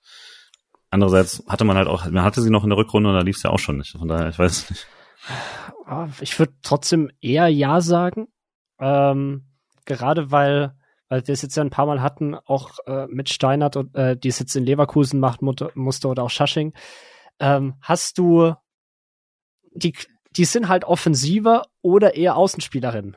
Also die, die sind halt einfach keine, keine, keine Sechser. Und das, das merkt man einfach so in, in Kleinigkeiten. So in dem, in, ich weiß nicht, ich finde es schwer zu beschreiben, diesen Zugriff gegen den Ball und auch mit dem Ball, wenn man defensiver steht, zu haben. Haben halt beide nicht in der Art, wie es Meritfelde kann. So. Und das führt dann ein bisschen dazu, dass halt diesen Part äh, Janina Minge übernimmt. Das macht sie sehr, sehr gut. Ich würde sagen, dass sie auch auf jeden Fall immer äh, eine der besten Spielerinnen auch in, in, in dem Saisonstart jetzt war. Also in jedem Spiel hat mhm. sie eigentlich überzeugt. Ähm, aber da fehlt sie halt genau an der Stelle, was sie letztes Jahr gemacht hat, nämlich in diesem offensiveren, spieleröffnenderen Part. Und genau dieses was wir mal hatten, dieses Mal Ball halten und da was aufzubauen. Das kann sie gerade weniger übernehmen, weil sie defensiv deutlich mehr eingebunden ist. Und dann hast du nicht diesen, diesen, dann, dann fehlt dir einfach im Zentrum was. So, Ka Kayikshi ist dann doch ein bisschen zu offensiv und hat dann zwischendurch nicht dieses absicherndere Spiel, was man vielleicht bräuchte. Mhm. Und dann fehlt halt einfach was. Und deswegen würde ich schon sagen, dass das Mehrfelde fehlt. So vielleicht ist die Antwort dann doch relativ einfach. Mhm. Aber man, man hat sie jetzt halt einfach in dieser Saison nicht mehr. So, das ist jetzt einfach Fakt. Und deswegen glaube ich schon, dass da die Möglichkeiten da sind. Und da ist mir auch der, der Tabellenplatz ist mir jetzt, glaube ich, auch egal, ob man jetzt Sechster, ja. Achter, Neunter, das ist egal. Aber ich bin sehr gespannt, wie man es schafft, wirklich diese Ideen, die ja durchaus da sind, wirklich, wie du es gerade gesagt hast, zu verzahnen, ähm, um dort ein gutes Aufbauspiel hinzubekommen. Oder vielleicht mal zu sagen, das variabler zu gestalten und irgendwann zu sagen, man spielt den Ball zurück auf äh, Kassen, die dann einfach mal den Ball nach vorne schlägt, was beispielsweise noch gar nicht passiert. Also mhm. Kassen ist im, im Spielaufbau quasi gar nicht eingebunden aktuell. Ähm, und das ist auch interessant. Also, weil ich finde, es fällt sehr auf, dass dieses quasi Ball zurückspielen über die Torhüterin passiert sehr, sehr wenig. Ähm, ist jetzt natürlich kein Dosenöffner für große Offensivaktionen, aber es ist trotzdem so eine Art Verständnis, wie man an das Spiel rangeht, mhm. dass man eben immer nur den Blick nach vorne sieht oder versucht zu sehen und weniger äh, da auch vor, vor aus den Defensivreihen was aufzubauen. Ja. ja. Ja, also genau, es bleibt dann halt an den Innenverteidigerinnen hängen, alles aufzubauen. Äh, die machen es dann viel, aber da genau kommt dann halt kein Angriff oder so bei raus und dann zerprallt das irgendwie ganz oft im Mittelfeld. Jetzt waren wir trotzdem ziemlich negativ, auch unter dem Eindruck des letzten Spiels, will es jetzt aber auch gar nicht ähm, nur darauf beschränken, weil gleichzeitig man hatte diesen extrem coolen Punkt gegen, äh, gegen Bayern und auch, wie gesagt, spielerisch dann toll gemacht. Ähm, und es gibt eben immer wieder diese Momente, äh, die auch wirklich dann Spaß machen. Ich finde auch, wie gesagt, also klar, Gudor fand ich auf jeden Fall auch äh, sehr gut. Ich habe immer so das Gefühl, Marie Müller hatte so ein bisschen eine Bremse dran, ähm, Lisa Karl auch so ein bisschen, weil die beiden letztes Jahr halt offensiv deutlich mehr eingebunden werden konnten, wie wir es schon gesagt haben. Ähm, das wäre cool, wenn man die noch mehr gelöst bekommt, ohne dadurch sich zu entblößen quasi. Ähm, man hat aber, und das muss man jetzt eben der Mannschaft dann auch mal sagen, man hat das Problem, dass es verletzungstechnisch dann eben schon hart ist. Also Chiara Pusian hat natürlich letzte Hinrunde einiges geholfen. Ähm, dieser Kolb hatte viele, äh, also gerade diese Tempowechsel, dieses auf Außen dann nochmal sich alleine auch mal durchsetzen können und so, das wäre natürlich cool, sie da zu haben, das wäre jetzt vielleicht mal besser. Innenverteidigung haben wir vor der Saison gesagt, ist viel zu dünn eigentlich und dann ähm, ist es natürlich extra hart, wenn äh, Greta Stegemann auch noch ausfällt. Ähm, Fand es dann hart, dass Luisa Wensing gar nicht äh, irgendwie drin war bis jetzt, aber äh, Anina Axmann dann zumindest ähm, mit ihren Minuten, ich fand doch echt ordentliche Minuten und dann ja. ähm, finde ich immer noch, dieses Team ist, also ich, äh, Senina Vobian auch übrigens, immer wenn die reinkommt oder sowas, äh, finde ich auch kein krasser, äh, kein krasser Leistungsabfall oder sowas dann zu sehen. Ich finde immer noch, dass ähm, man dann eigentlich echt ordentliches Team zusammen hat. Ja. Ähm, wo es dann halt aktuell einfach noch so ein bisschen äh, hapert. Es ist halt einfach nicht diese äh, Flow, den man natürlich in der letzten Hinrunde hatte. Das wäre auch nicht das Ziel, glaube ich, dass man jetzt unbedingt sagen muss, muss nochmal da wirklich oben dran geblieben sein wie letztes Hinrunde. Wäre dann eben nur die Frage, wie man die alle noch äh, besser eingesetzt bekommt. Ich hoffe die ganze Zeit eben auf so ein Dosenöffner-Spiel, wo es einfach mal richtig läuft und dann ähm, man vielleicht auch manche Situationen noch mit mehr Selbstverständlichkeiten ausspielen will, aber vielleicht ist das halt auch immer so eine Hoffnung, die man hat und die real gar nicht so zutrifft, dass es jetzt ein Spiel ist, was es irgendwie ausmacht. Vielleicht ist es auch, das klingt jetzt blöd, aber vielleicht denken sie das selbst dann zwischendurch. So, eigentlich brauchen wir doch nur ein Spiel, wo wieder alles läuft. Mhm. Und vielleicht steigert man sich da selbst rein, nicht nur als Fan, sondern vielleicht auch als jemand auf dem Feld oder im Funktionsteam. Aber vielleicht ergibt sich ja die Chance jetzt am Samstag. Eine wunderbare Überleitung eines Profis. Ähm, genau, wir können mal so ein bisschen auf den, auf die nächsten vier Spiele, haben wir jetzt mal gesagt, gucken, weil wir dann auch äh, nach vier Spielen wieder so die nächste Folge machen wollen, ein bisschen gucken, wie es sich dann entwickelt hat. Man hat jetzt, würde ich sagen, in den letzten vier Spielen, du hast es vorhin schon mal sehr schön zusammengefasst mit so einem, dass man eigentlich jetzt alles mal hatte, quasi, den Meister und ähm, den, äh, also den Kampf um Meisterschaft mit Bayern und den Kampf gegen Abstieg mit Duisburg und dann oberes Mittelfeld und äh, letzte Saison noch unteres, äh, also bis mittleres Mittelfeld ähm, mit Werder Bremen. Äh, und Jetzt hat man ein bisschen anderen Mix, der insgesamt, glaube ich, härter, härter ist. Äh, man hat erstmal aber Nürnberg. Und Nürnberg, das will ich jetzt überhaupt nicht despektierlich sagen oder so, ist bisher die schwächste Mannschaft der Liga. Auch wenn die äh, nach dem ersten sehr, sehr unter die Räder gekommenen Spiel äh, Leistungen hatten, nach den ersten beiden äh, Leistungen hatten, die da auf jeden Fall schon mehr gezeigt haben. Also gegen äh, bei der Bremen im ersten Spiel waren sie chancenlos, auch trotz kurzer Führung. Ähm, und gegen, äh, gegen Leverkusen haben sie auch 0-6 verloren. Gegen Wolfsburg dann nur 0 zu 1, was ein ordentliches Resultat ist. Und das war jetzt auch nicht so, dass Wolfsburg unbedingt mehr Tore verdient hätte. Vielleicht zwei, aber nicht, nicht krass drüber. Und gegen Hoffenheim haben sie dann wieder 3-0 verloren. Aber es ist schon relativ klar, dass es geht für Nürnberg nur gegen den Abstieg und es sieht aktuell nicht aus, als ob es, ähm, als ob das super realistisch ist, sondern das ist ein Team, das da haben wir vor der Saison auch schon gesagt, bisschen überraschend aufgestiegen ist und das ist jetzt einfach sehr schwer hat in der ersten Liga. Ja. Und das ist der nächste Gegner in Freiburg, wo man jetzt mit einem Punkt gegen Bayern und einem Sieg gegen Bremen sehr gute Resultate hatte. Und ähm, das ist dann ein absoluter Pflichtsieg. Äh, bevor wir gleich nochmal auf das Spiel kommen, danach hat man eben der, also der Grund, warum das so ein absolut wichtiges Spiel ist, ist, danach hat man Hoffenheim, die spielen um die Champions League, die spielen eine super Saison. Also es Ne, das wird jetzt natürlich nochmal anders werden. Die haben jetzt natürlich auch noch äh, einen Spielplan vor sich, ähm, wo äh, nochmal andere Gegner kommen. Die hatten jetzt schon Duisburg und Leverkusen, äh, Duisburg und Nürnberg, Entschuldigung, und dazwischen Bremen und Leverkusen und so, aber die haben noch nicht verloren, die haben äh, drei Sieger, einen Unentschieden. Ähm, Spielen jetzt am Wochenende gegen Wolfsburg. Genau, ja, die gerade übrigens äh, Wolfsburg, äh, Fun Fact, die vor wenigen Sekunden, äh, wenigen Minuten aus der Champions League geflogen sind. Äh, von daher mit viel Wut im Bauch kommen werden. Ähm, aber das ist ein Top-Team, gegen das man dann spielt. Und dann spielt man selber, spielt der SC selber gegen Wolfsburg, bevor man dann gegen Köln spielt, die jetzt, wo muss man sagen, in der Freiburger Tabellenregion sind ja. auf jeden Fall und da vermutlich ein Spiel auf Augenhöhe hat. Ähm, und dementsprechend wäre dieses Nürnberg-Spiel sehr, sehr, sehr wichtig, um sich da selber den Stress zu nehmen, äh, falls die Spiele danach nicht so toll laufen sollten.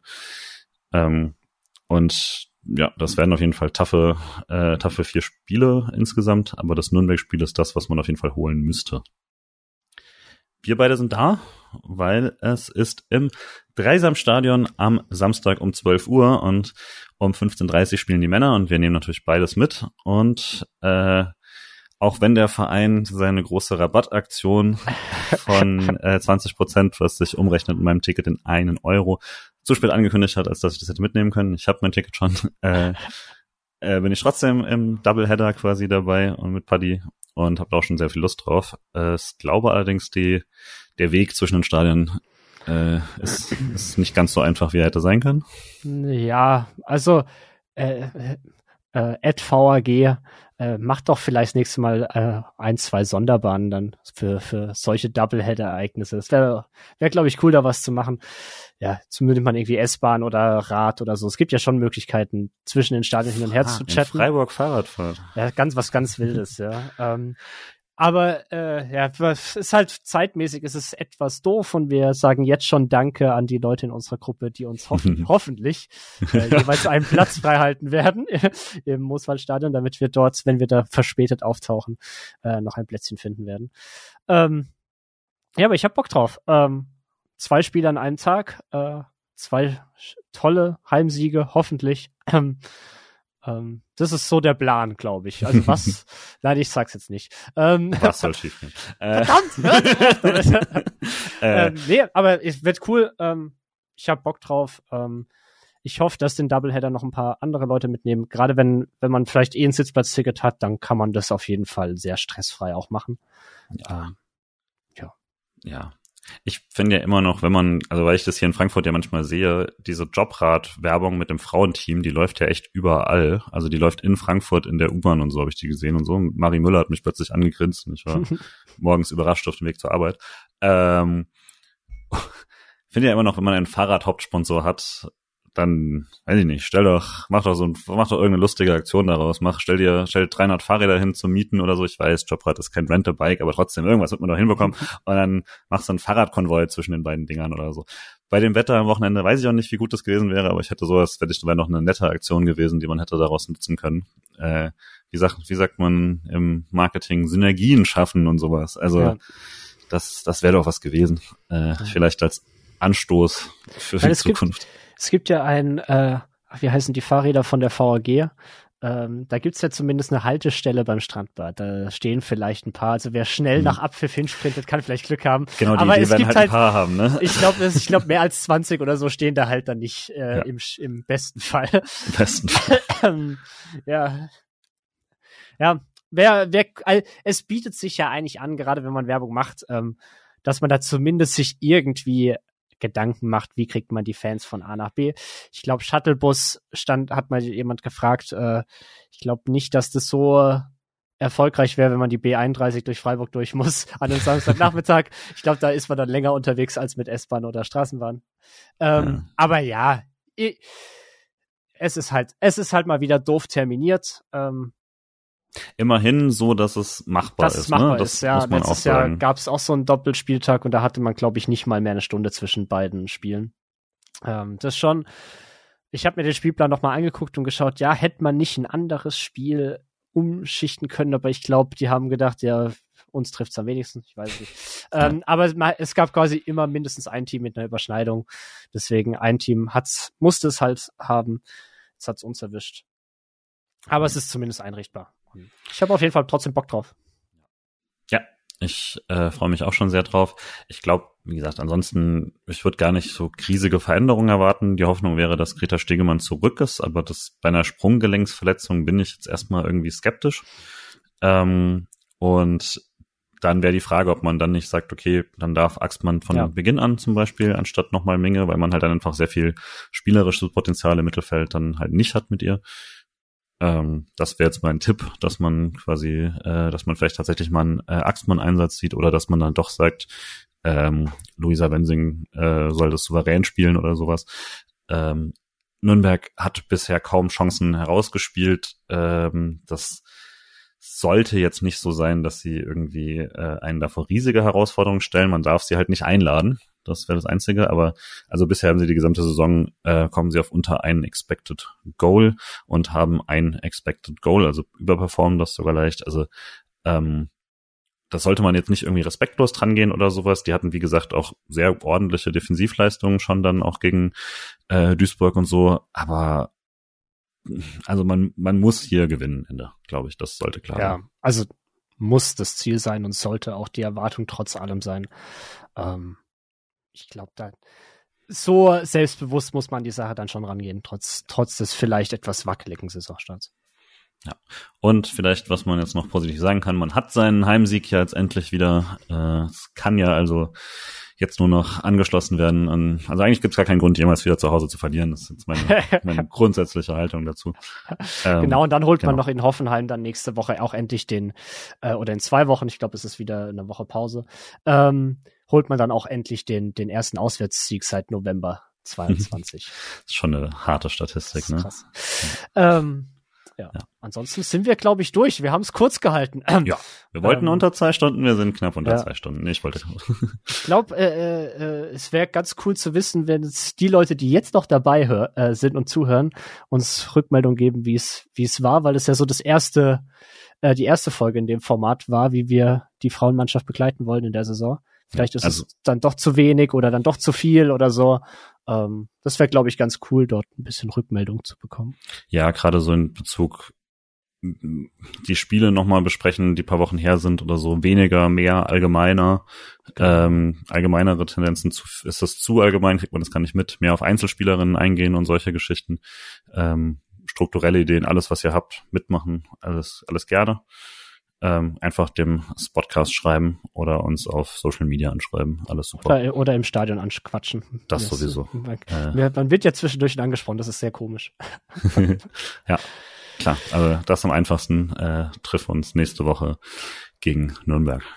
Genau. Alright. Dann danke dir Danke für dir. die Zeit und das war sehr spaßig und ich hoffe, dass wir, wenn wir uns nach dem äh, Köln-Spiel in vier Wochen äh, widersprechen vor dem Pokalspiel gegen die Eintracht, dass wir dann auf, äh, sagen wir mal, sechs bis sieben Punkte schauen könnten. Das wäre mega. Dann hat man echt. Aber eine, sechs, äh, sieben Punkte mehr. mehr, also aus den vier Spielen sechs, sieben Punkte schauen kann. Ähm, genau. Und äh, dann sprechen wir uns da wieder, kurz bevor wir die Eintracht aus dem Pokal schmeißen. Yes. Und in dem Sinne äh, noch einen schönen Abend und bis bald. Ciao, ciao. Macht's gut. Tschüss.